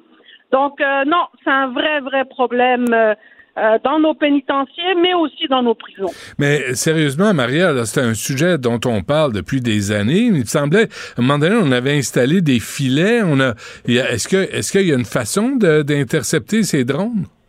Oui, écoute, moi je te dirais le problème qu'on a actuellement, parce que tu as raison de dire que ça fait quand même un petit bout, parce que quand je parle euh, avec mes sources, la plupart d'entre eux me disent que c'est un problème qui dure déjà depuis huit ans. D'autres me disent ça fait euh, depuis dix ans que ça dure. Donc c'est pas nouveau comme euh, problème. Donc on serait supposé s'attendre à une espèce de stratégie nationale pour contrer ces entrées de drones-là. Mais ce que je comprends de ce qu'on me dit, c'est que c'est beaucoup dans le patchage. C'est-à-dire, on va mettre, par exemple, des, euh, euh, des systèmes anti-drones qui sont pas efficaces. On va le mettre dans certaines prisons ou certains pénitenciers, euh, mais c'est pas partout. Puis, il faut pas oublier, la technologie, elle change. Euh, euh, par exemple, si on a des, euh, des, des systèmes anti-drones qui datent, euh, je sais pas moi, de 10 ans, ben, les nouveaux drones, par exemple, on me parlait de drones euh, chinois ou artisanaux, ne sont pas détectés par ces anti-drones-là. Donc, ou bien, par exemple, euh, quand ils détectent le temps de réaction pour euh, récupérer l'appareil, ben, ça fait en sorte que l'appareil a disparu. Alors, pour te montrer un peu l'ironie de l'histoire, les gars me disent quoi? Ils me disent au fond, quand on arrive à pogner les drones, là, puis qu'on met ça dans nos statistiques, c'est beaucoup des drones qui sont tombés sur le toit, ou bien qui sont tombés au moment où on était là. Donc, Hmm. au fond, c'est pas l'antidrone, c'est pas le système qui est, qui, qui- qui est très efficace, qui permet, waouh, euh, de pouvoir euh, récupérer euh, les drones. Non, c'est la chance. Ou plutôt la malchance des gars qui ont envoyé le drone, tu sais. Eh boy. Alors, c'est, il n'y a pas d'enquête, il n'y a pas de technique, il n'y a pas de technologie. C'est juste, euh, on, le, le drone est tombé, on le ramasse, ou euh, par accident, on est sur place quand ça arrive. Mais c'est quoi? Il n'y a pas de plan de match? On n'arrive pas à comprendre. C'est comme les ballons chinois, là, on le regarde puis on sait pas quoi faire? Ben, c'est ça qui est plate et c'est dur à comprendre, c'est qu'il n'y a pas de stratégie nationale. Genre, on se dit, bon, voilà, on a tant de pénitenciers, hein, tant de prisons, on sait que euh, il y a des drones, hein, on sait qu'il y a des drones. Et donc, on va mettre une stratégie où, par exemple, je te donne un exemple. Moi, quand je suis allée euh, visiter une des prisons euh, en Angleterre, OK? Ouais. La première chose qui m'avait vraiment, et puis là, je te parle, euh, si ma mémoire est bonne, c'était en 2009. Donc, ça fait quand même un petit bout, là, Ouais. OK? Je suis allée voir ça. Mais déjà, dans ce, dans ce pénitencier-là, qui avait, si tu veux, des détenus qui valent plusieurs millions de dollars, donc qui étaient capables de planifier des évasions, et qui avaient vraiment des détenus très dangereux aussi. Ils me font visiter leur grande cour. La cour était immense, OK? Ouais. J'arrive, puis j'étais là, je dis, mais c'est donc bien sombre. Je lève la tête, je vois un grillage. Partout, ça couvrait, là, mais vraiment, là, la grande cour. Ah. Ah, moi, j'avais jamais vu ça. J'avais jamais vu ça parce que j'en avais visité des pénitenciers, j'avais jamais vu ça au Canada. Je vais poser la question à l'agent, puis il me dit, écoutez, madame, ici, on a des gars, là, ils valent plusieurs millions de dollars. On a eu plusieurs évasions, c'est la solution qu'on a trouvée et ça marche. Qu'est-ce qu'on attend pour grillager toutes les cours? Pas quelques-unes. Moi, on m'a dit qu'il y en a quelques-unes, par exemple à Saint-Jérôme, Québec, à cause qu'il y a eu des évasions, donc ils ont grillagé. Ouais. J'ai pas eu de confirmation si ça fonctionne ou quoi. Mais par contre, si on prenait là, une décision nationale, puis que vraiment on mettait les, fonds nécessaires pour grillager toutes les cours, puis pas seulement les petits cours, parce que moi, ce qu'on me dit, c'est que parfois, bon, au niveau fédéral, il semblerait qu'en Ontario, il y en aurait une de grillagée. Mais ce qu'ils vont faire, c'est qu'ils vont grillager des petits cours parce que ça coûte cher. OK? Donc, ils vont pas vouloir avoir. C'est vraiment du patchage. Ouais. Puis en- en bobo ici, ça marche pas leur affaire. En même temps, Maria, qu'est-ce qui peut coûter cher dans un grillage comme ça, à moins encore une fois de se faire fourrer par des entrepreneurs, mais je, je peux pas croire. Là, T'as tu sais. raison. Il y en a autour T'as des, terrains de baseball, c'est pas compliqué à installer. Là. Tu as, tout à fait raison. Tout à fait raison. Et, et d'ailleurs, ça permettrait non seulement d'arrêter les drones, mais ça permettrait aussi euh, d'arrêter les balles. Parce qu'on a toujours été habitué qu'il y a des balles de tennis, Ouais. des balles qui sont lancées dans les cours. Ben, les balles aussi, elles passeraient pas, tu vois. Ah ouais. Donc, euh, même les anciennes méthodes, c'est-à-dire les anciennes méthodes d'entrée, là, Hmm. ben, ça passerait pas avec des grillages. Puis en plus de ça, tu n'auras pas besoin d'acheter des systèmes anti-drones qui coûtent plus cher qu'un grillage, à mon sens, et qui évoluent. C'est-à-dire, le système, il sera plus bon dans 10 ans. Mais parce que le drone va évoluer, il va être euh, plus. Le, le, le, le système ne sera plus détecté par les nouveaux drones. Alors qu'un grillage, là, ça fait peut-être 20 ans que c'est là. Ouais, ouais. Tu vas peut-être faire quelques réparations de temps en temps parce qu'il y a, un, euh, par exemple, un drone qui est tombé très fort là-dessus. Mais entre nous, ça coûte moins cher qu'un système anti-drone. Hmm. Puis en plus de ça, ça dure plus longtemps qu'un système anti-drone. Ouais. Tu sais, Ils attendent pour le faire. Tu sais, Maria, je- je- moi, je suis là pour aider. Là, on pourrait engager des champions tireurs de pigeons argile aussi, là. euh, tu sais, qui. Lan- Lancez! En tout cas. Et, et- et ça- mais en, en conclusion, là, ces drones-là, ça met en danger la santé, la sécurité des agents correctionnels aussi, là. Tout à fait, parce que moi, ce que les gars ils me disent, ils disent, tu sais, parfois il y a des, il y a même, euh, on trouve même des couteaux euh, en céramique sont pas détectables, hein, euh, et, et- et par contre, ça traverse les gilets pare-balles là. Aïe, donc, euh, mais et, et le problème, moi, ce que je constate, c'est que le système, ok, non seulement il n'est pas cohérent dans ce qu'il met en place, mais en plus de ça, comme d'habitude, il attend que l'irréparable arrive pour agir. Ouais. C'est comme, c'est exactement comme la stratégie de lutte à la violence armée. Ça faisait des années qu'on leur répétait qu'il y avait un problème d'armes à feu. Ça faisait des années qu'on leur disait qu'il fallait mettre des escouades. Rien n'a été mis jusqu'à qu'il y a eu ce qu'on a eu à Montréal, c'est-à-dire des fusillades presque quotidiennes, des jeunes qui se font tuer. C'est là que maintenant, c'était on réagit. On est tout le temps comme ça. Hmm. Actuellement, dans les prisons et dans les pénitenciers, ils sont dans le patchage. C'est lorsqu'il va y avoir des détenus, des détenus ou même des, euh, des gardiens, des, des agents qui vont se faire tuer de manière répétitive. C'est là qu'ils vont agir. Ouais. Parce qu'actuellement, les agents, ils ont, ils, ils ont peur pour leur vie. Je comprends. Ils savent pas quand est-ce qu'un gars va sortir un couteau ou un Ouais. pic ou un coup de poing américain. Oui, parce Hein? que ça les fait ça livrer. qu'on attend. Bon, ben, ça, Ça a ça, pas de c'est- bon sens. Ben, merci, euh, Maria, euh, Maria Mourani, criminologue, présidente de Mourani Criminologie. Ça tombe bien, hein? C'est comme ton nom de famille. C'est comme, c'est comme dans la référence. Ah, C'est toujours un plaisir, Maria. Mais, euh, merci d'avoir pris le temps de nous parler. Bonne fin de semaine. Merci à toi. Salut. Bye bye. Pendant que votre attention est centrée sur vos urgences du matin, vos réunions d'affaires du midi, votre retour à la maison ou votre emploi du soir, celle de Desjardins Entreprises est centrée sur plus de 400 000 entreprises à toute heure du jour. Grâce à notre connaissance des secteurs d'activité et à notre accompagnement spécialisé, nous aidons les entrepreneurs à relever chaque défi pour qu'ils puissent rester centrés sur ce qui compte, le développement de leur entreprise. Benoît Dutrisac. Sacramouille que c'est bon. Du Trisac. Sex audio. Avec Anaïs Gertin-Lacroix. Caramba! C'est, je Hey, hey, sais pas, hey. je dis toujours ça, là. On s'habitue comme pas, C'est hein? amusé. Hey, bienvenue, euh, Mme Gartin-Lacroix. Dans ton sauna? Ben oui, je te jure. Hein. D'où Jésus? Ouais, ça c'est rien là. Attends, Mario va embarquer là, Yasmine s'en vient, Sophie va passer à la fin de la journée là. Hmm, ça va être On va laisser la porte ouverte. on, on- on se croirait dans un sauna dans le village gay là, avec des, des, Ah, des odeurs. ouais. Je ne sais pas, je suis jamais allé. J'ai lu là-dessus. Semaine de sensibilisation. Les odeurs sont là partout. OK, Benoît, Partout, ce hein? n'est pas que dans le village. Là, Non, je te ben dis tout non. de suite. là. C'est Mais ça. C'est vrai, mais on est dans le village ici. Nous sommes effectivement dans donc, le village. je présumais que ça serait donc un sauna dans, Dans le le village, village. puisqu'on est Dans le village. Merci beaucoup. Semaine de sensibilisation des troubles Ouais, aliment. J'avais envie d'en jaser, Benoît. On est, Oui. en- on est pile dedans. Donc, c'est du euh, 1er au 7 euh, février, en fait. Puis, euh, ben moi, je suis ambassadrice ANEB depuis euh, 4-5 ans déjà, Anorexie Boulimie Québec. Donc là, je voulais parler un peu parce que, encore à ce jour, Benoît, lorsqu'on parle de troubles alimentaires, je trouve qu'on entend là, des phrases, des raccourcis, des phrases qui me font grincher vraiment des dents, des ongles, tout ce que tu voudras du corps, disant, ben voyons donc, cette personne-là a juste à se retenir devant une pizza, ou ben voyons donc, cette personne-là peut pas être, euh, euh, peut pas être anorexique, exemple, elle est pas assez maigre. Tu sais, je trouve qu'encore, on pense que les hommes n'ont pas de troubles alimentaires, que ce n'est qu'un trip de petits ados, là, finalement, là, qui veulent perdre du poids. Et c'est loin d'être ça, là, Benoît. Il y a de plus en plus de personnes âgées, OK, qui vivent avec des troubles alimentaires, souvent qui ont perdu un des conjoints. Là, tu te retrouves seul. Et là, soudainement, ben, tu vas manger un peu plus. Là, j'ai pris du poids ou au contraire, t'arrêtes de manger. Donc, il y a Mm, vraiment de mm. plus en plus de personnes âgées qui subissent des troubles alimentaires. Et durant la pandémie, euh, en termes d'appels, de demandes d'aide, les lignes ont explosé de 131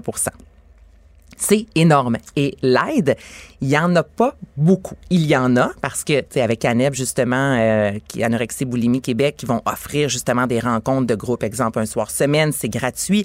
Mais, tu sais, si j'en parle, moi, il y a deux causes. On s'est parlé, toi et moi, du suicide Ouais. et les troubles alimentaires. Moi, ça, c'est les deux que j'embrasse parce que je sais de quoi je parle. Donc, euh, en ce qui a trop de troubles alimentaires, moi, j'ai souffert de, de, de boulimie, en fait, pendant plusieurs années. Je vais te parler, mettons, les trois. Non, mais ça, c'est quoi, là? Ça, c'est tu manges, tu te goinfres, puis après, tu dégueules? Ex- ben, tu dégueules. Tu, on, on appelle ça la purge parce qu'il y en a qui vont se faire vomir. Il y en a qui tombent dans le sport à pu finir. là. Donc, mange une pizza, mais fais du vélo après ça pendant six heures. Euh, Il y en a aussi que ça va être des laxatifs. Exemple, pour aller aux toilettes au maximum. Donc, on a l'image qu'on voit souvent dans les films là, de je, me, je mange, je me fais vomir. C'est pas juste ça. Euh, L'anorexie, c'est se priver de nourriture.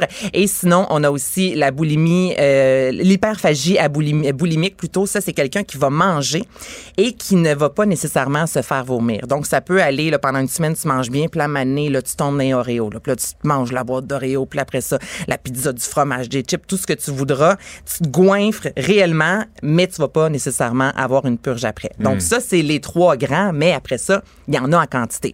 Et quand je te dis qu'il n'y a pas beaucoup d'aide, c'est euh, les hôpitaux, en fait, pour les adultes notamment, c'est assez difficile et si- euh, euh, parce qu'on n'a pas nécessairement, quand une personne est boulimique, Benoît, t'as pas l'air malade nécessairement.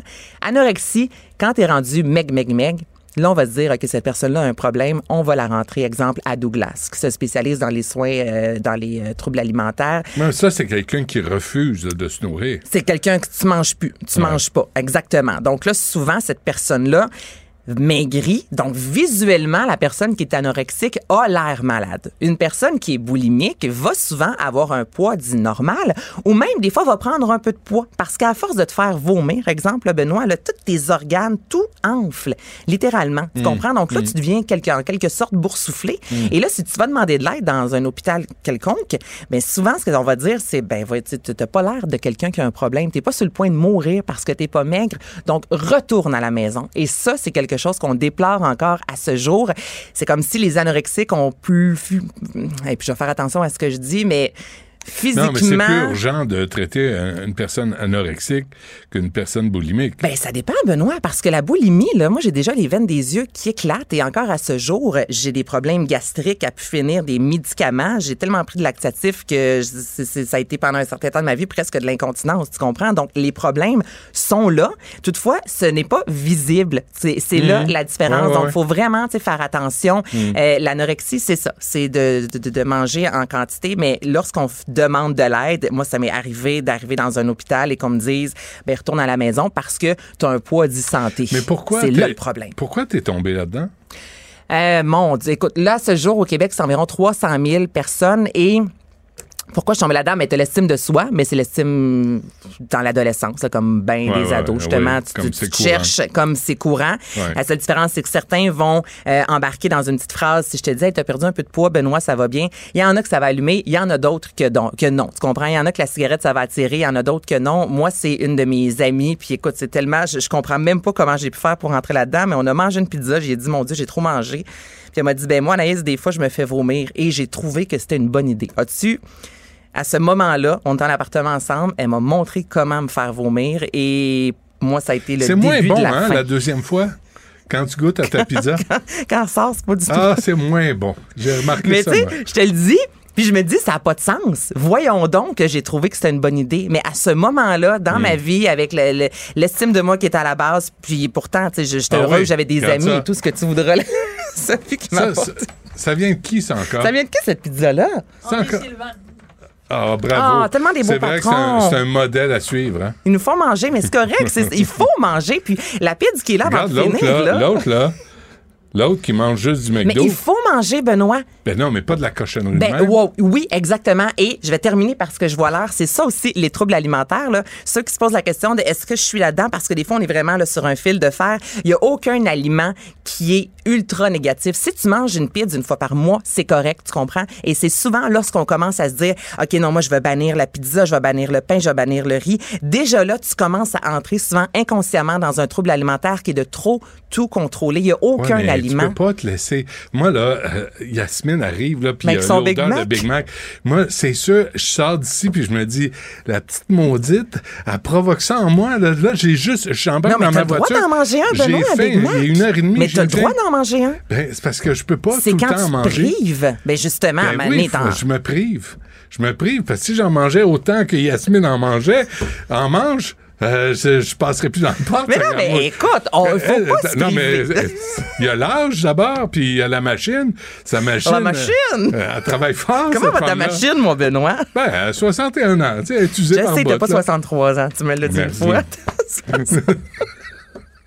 Merci de Ah, avec le petit, Mais, euh, mais c'est, mais c'est, c'est, moi, je, je suis d'accord, mais il faut faire attention à ce qu'on mange. Tu sais, Oui. c'est pas parce qu'on dit qu'il faut faire attention à notre poids qu'on devient grossophobe. Absolument. Tu sais, mon cardiologue, là, il est pogné là-dedans, il parlait, mon cardiologue parlait du jeûne intermittent dans les médias, puis il se faisait accuser, là, d'être grossophobe il y a 10 ans.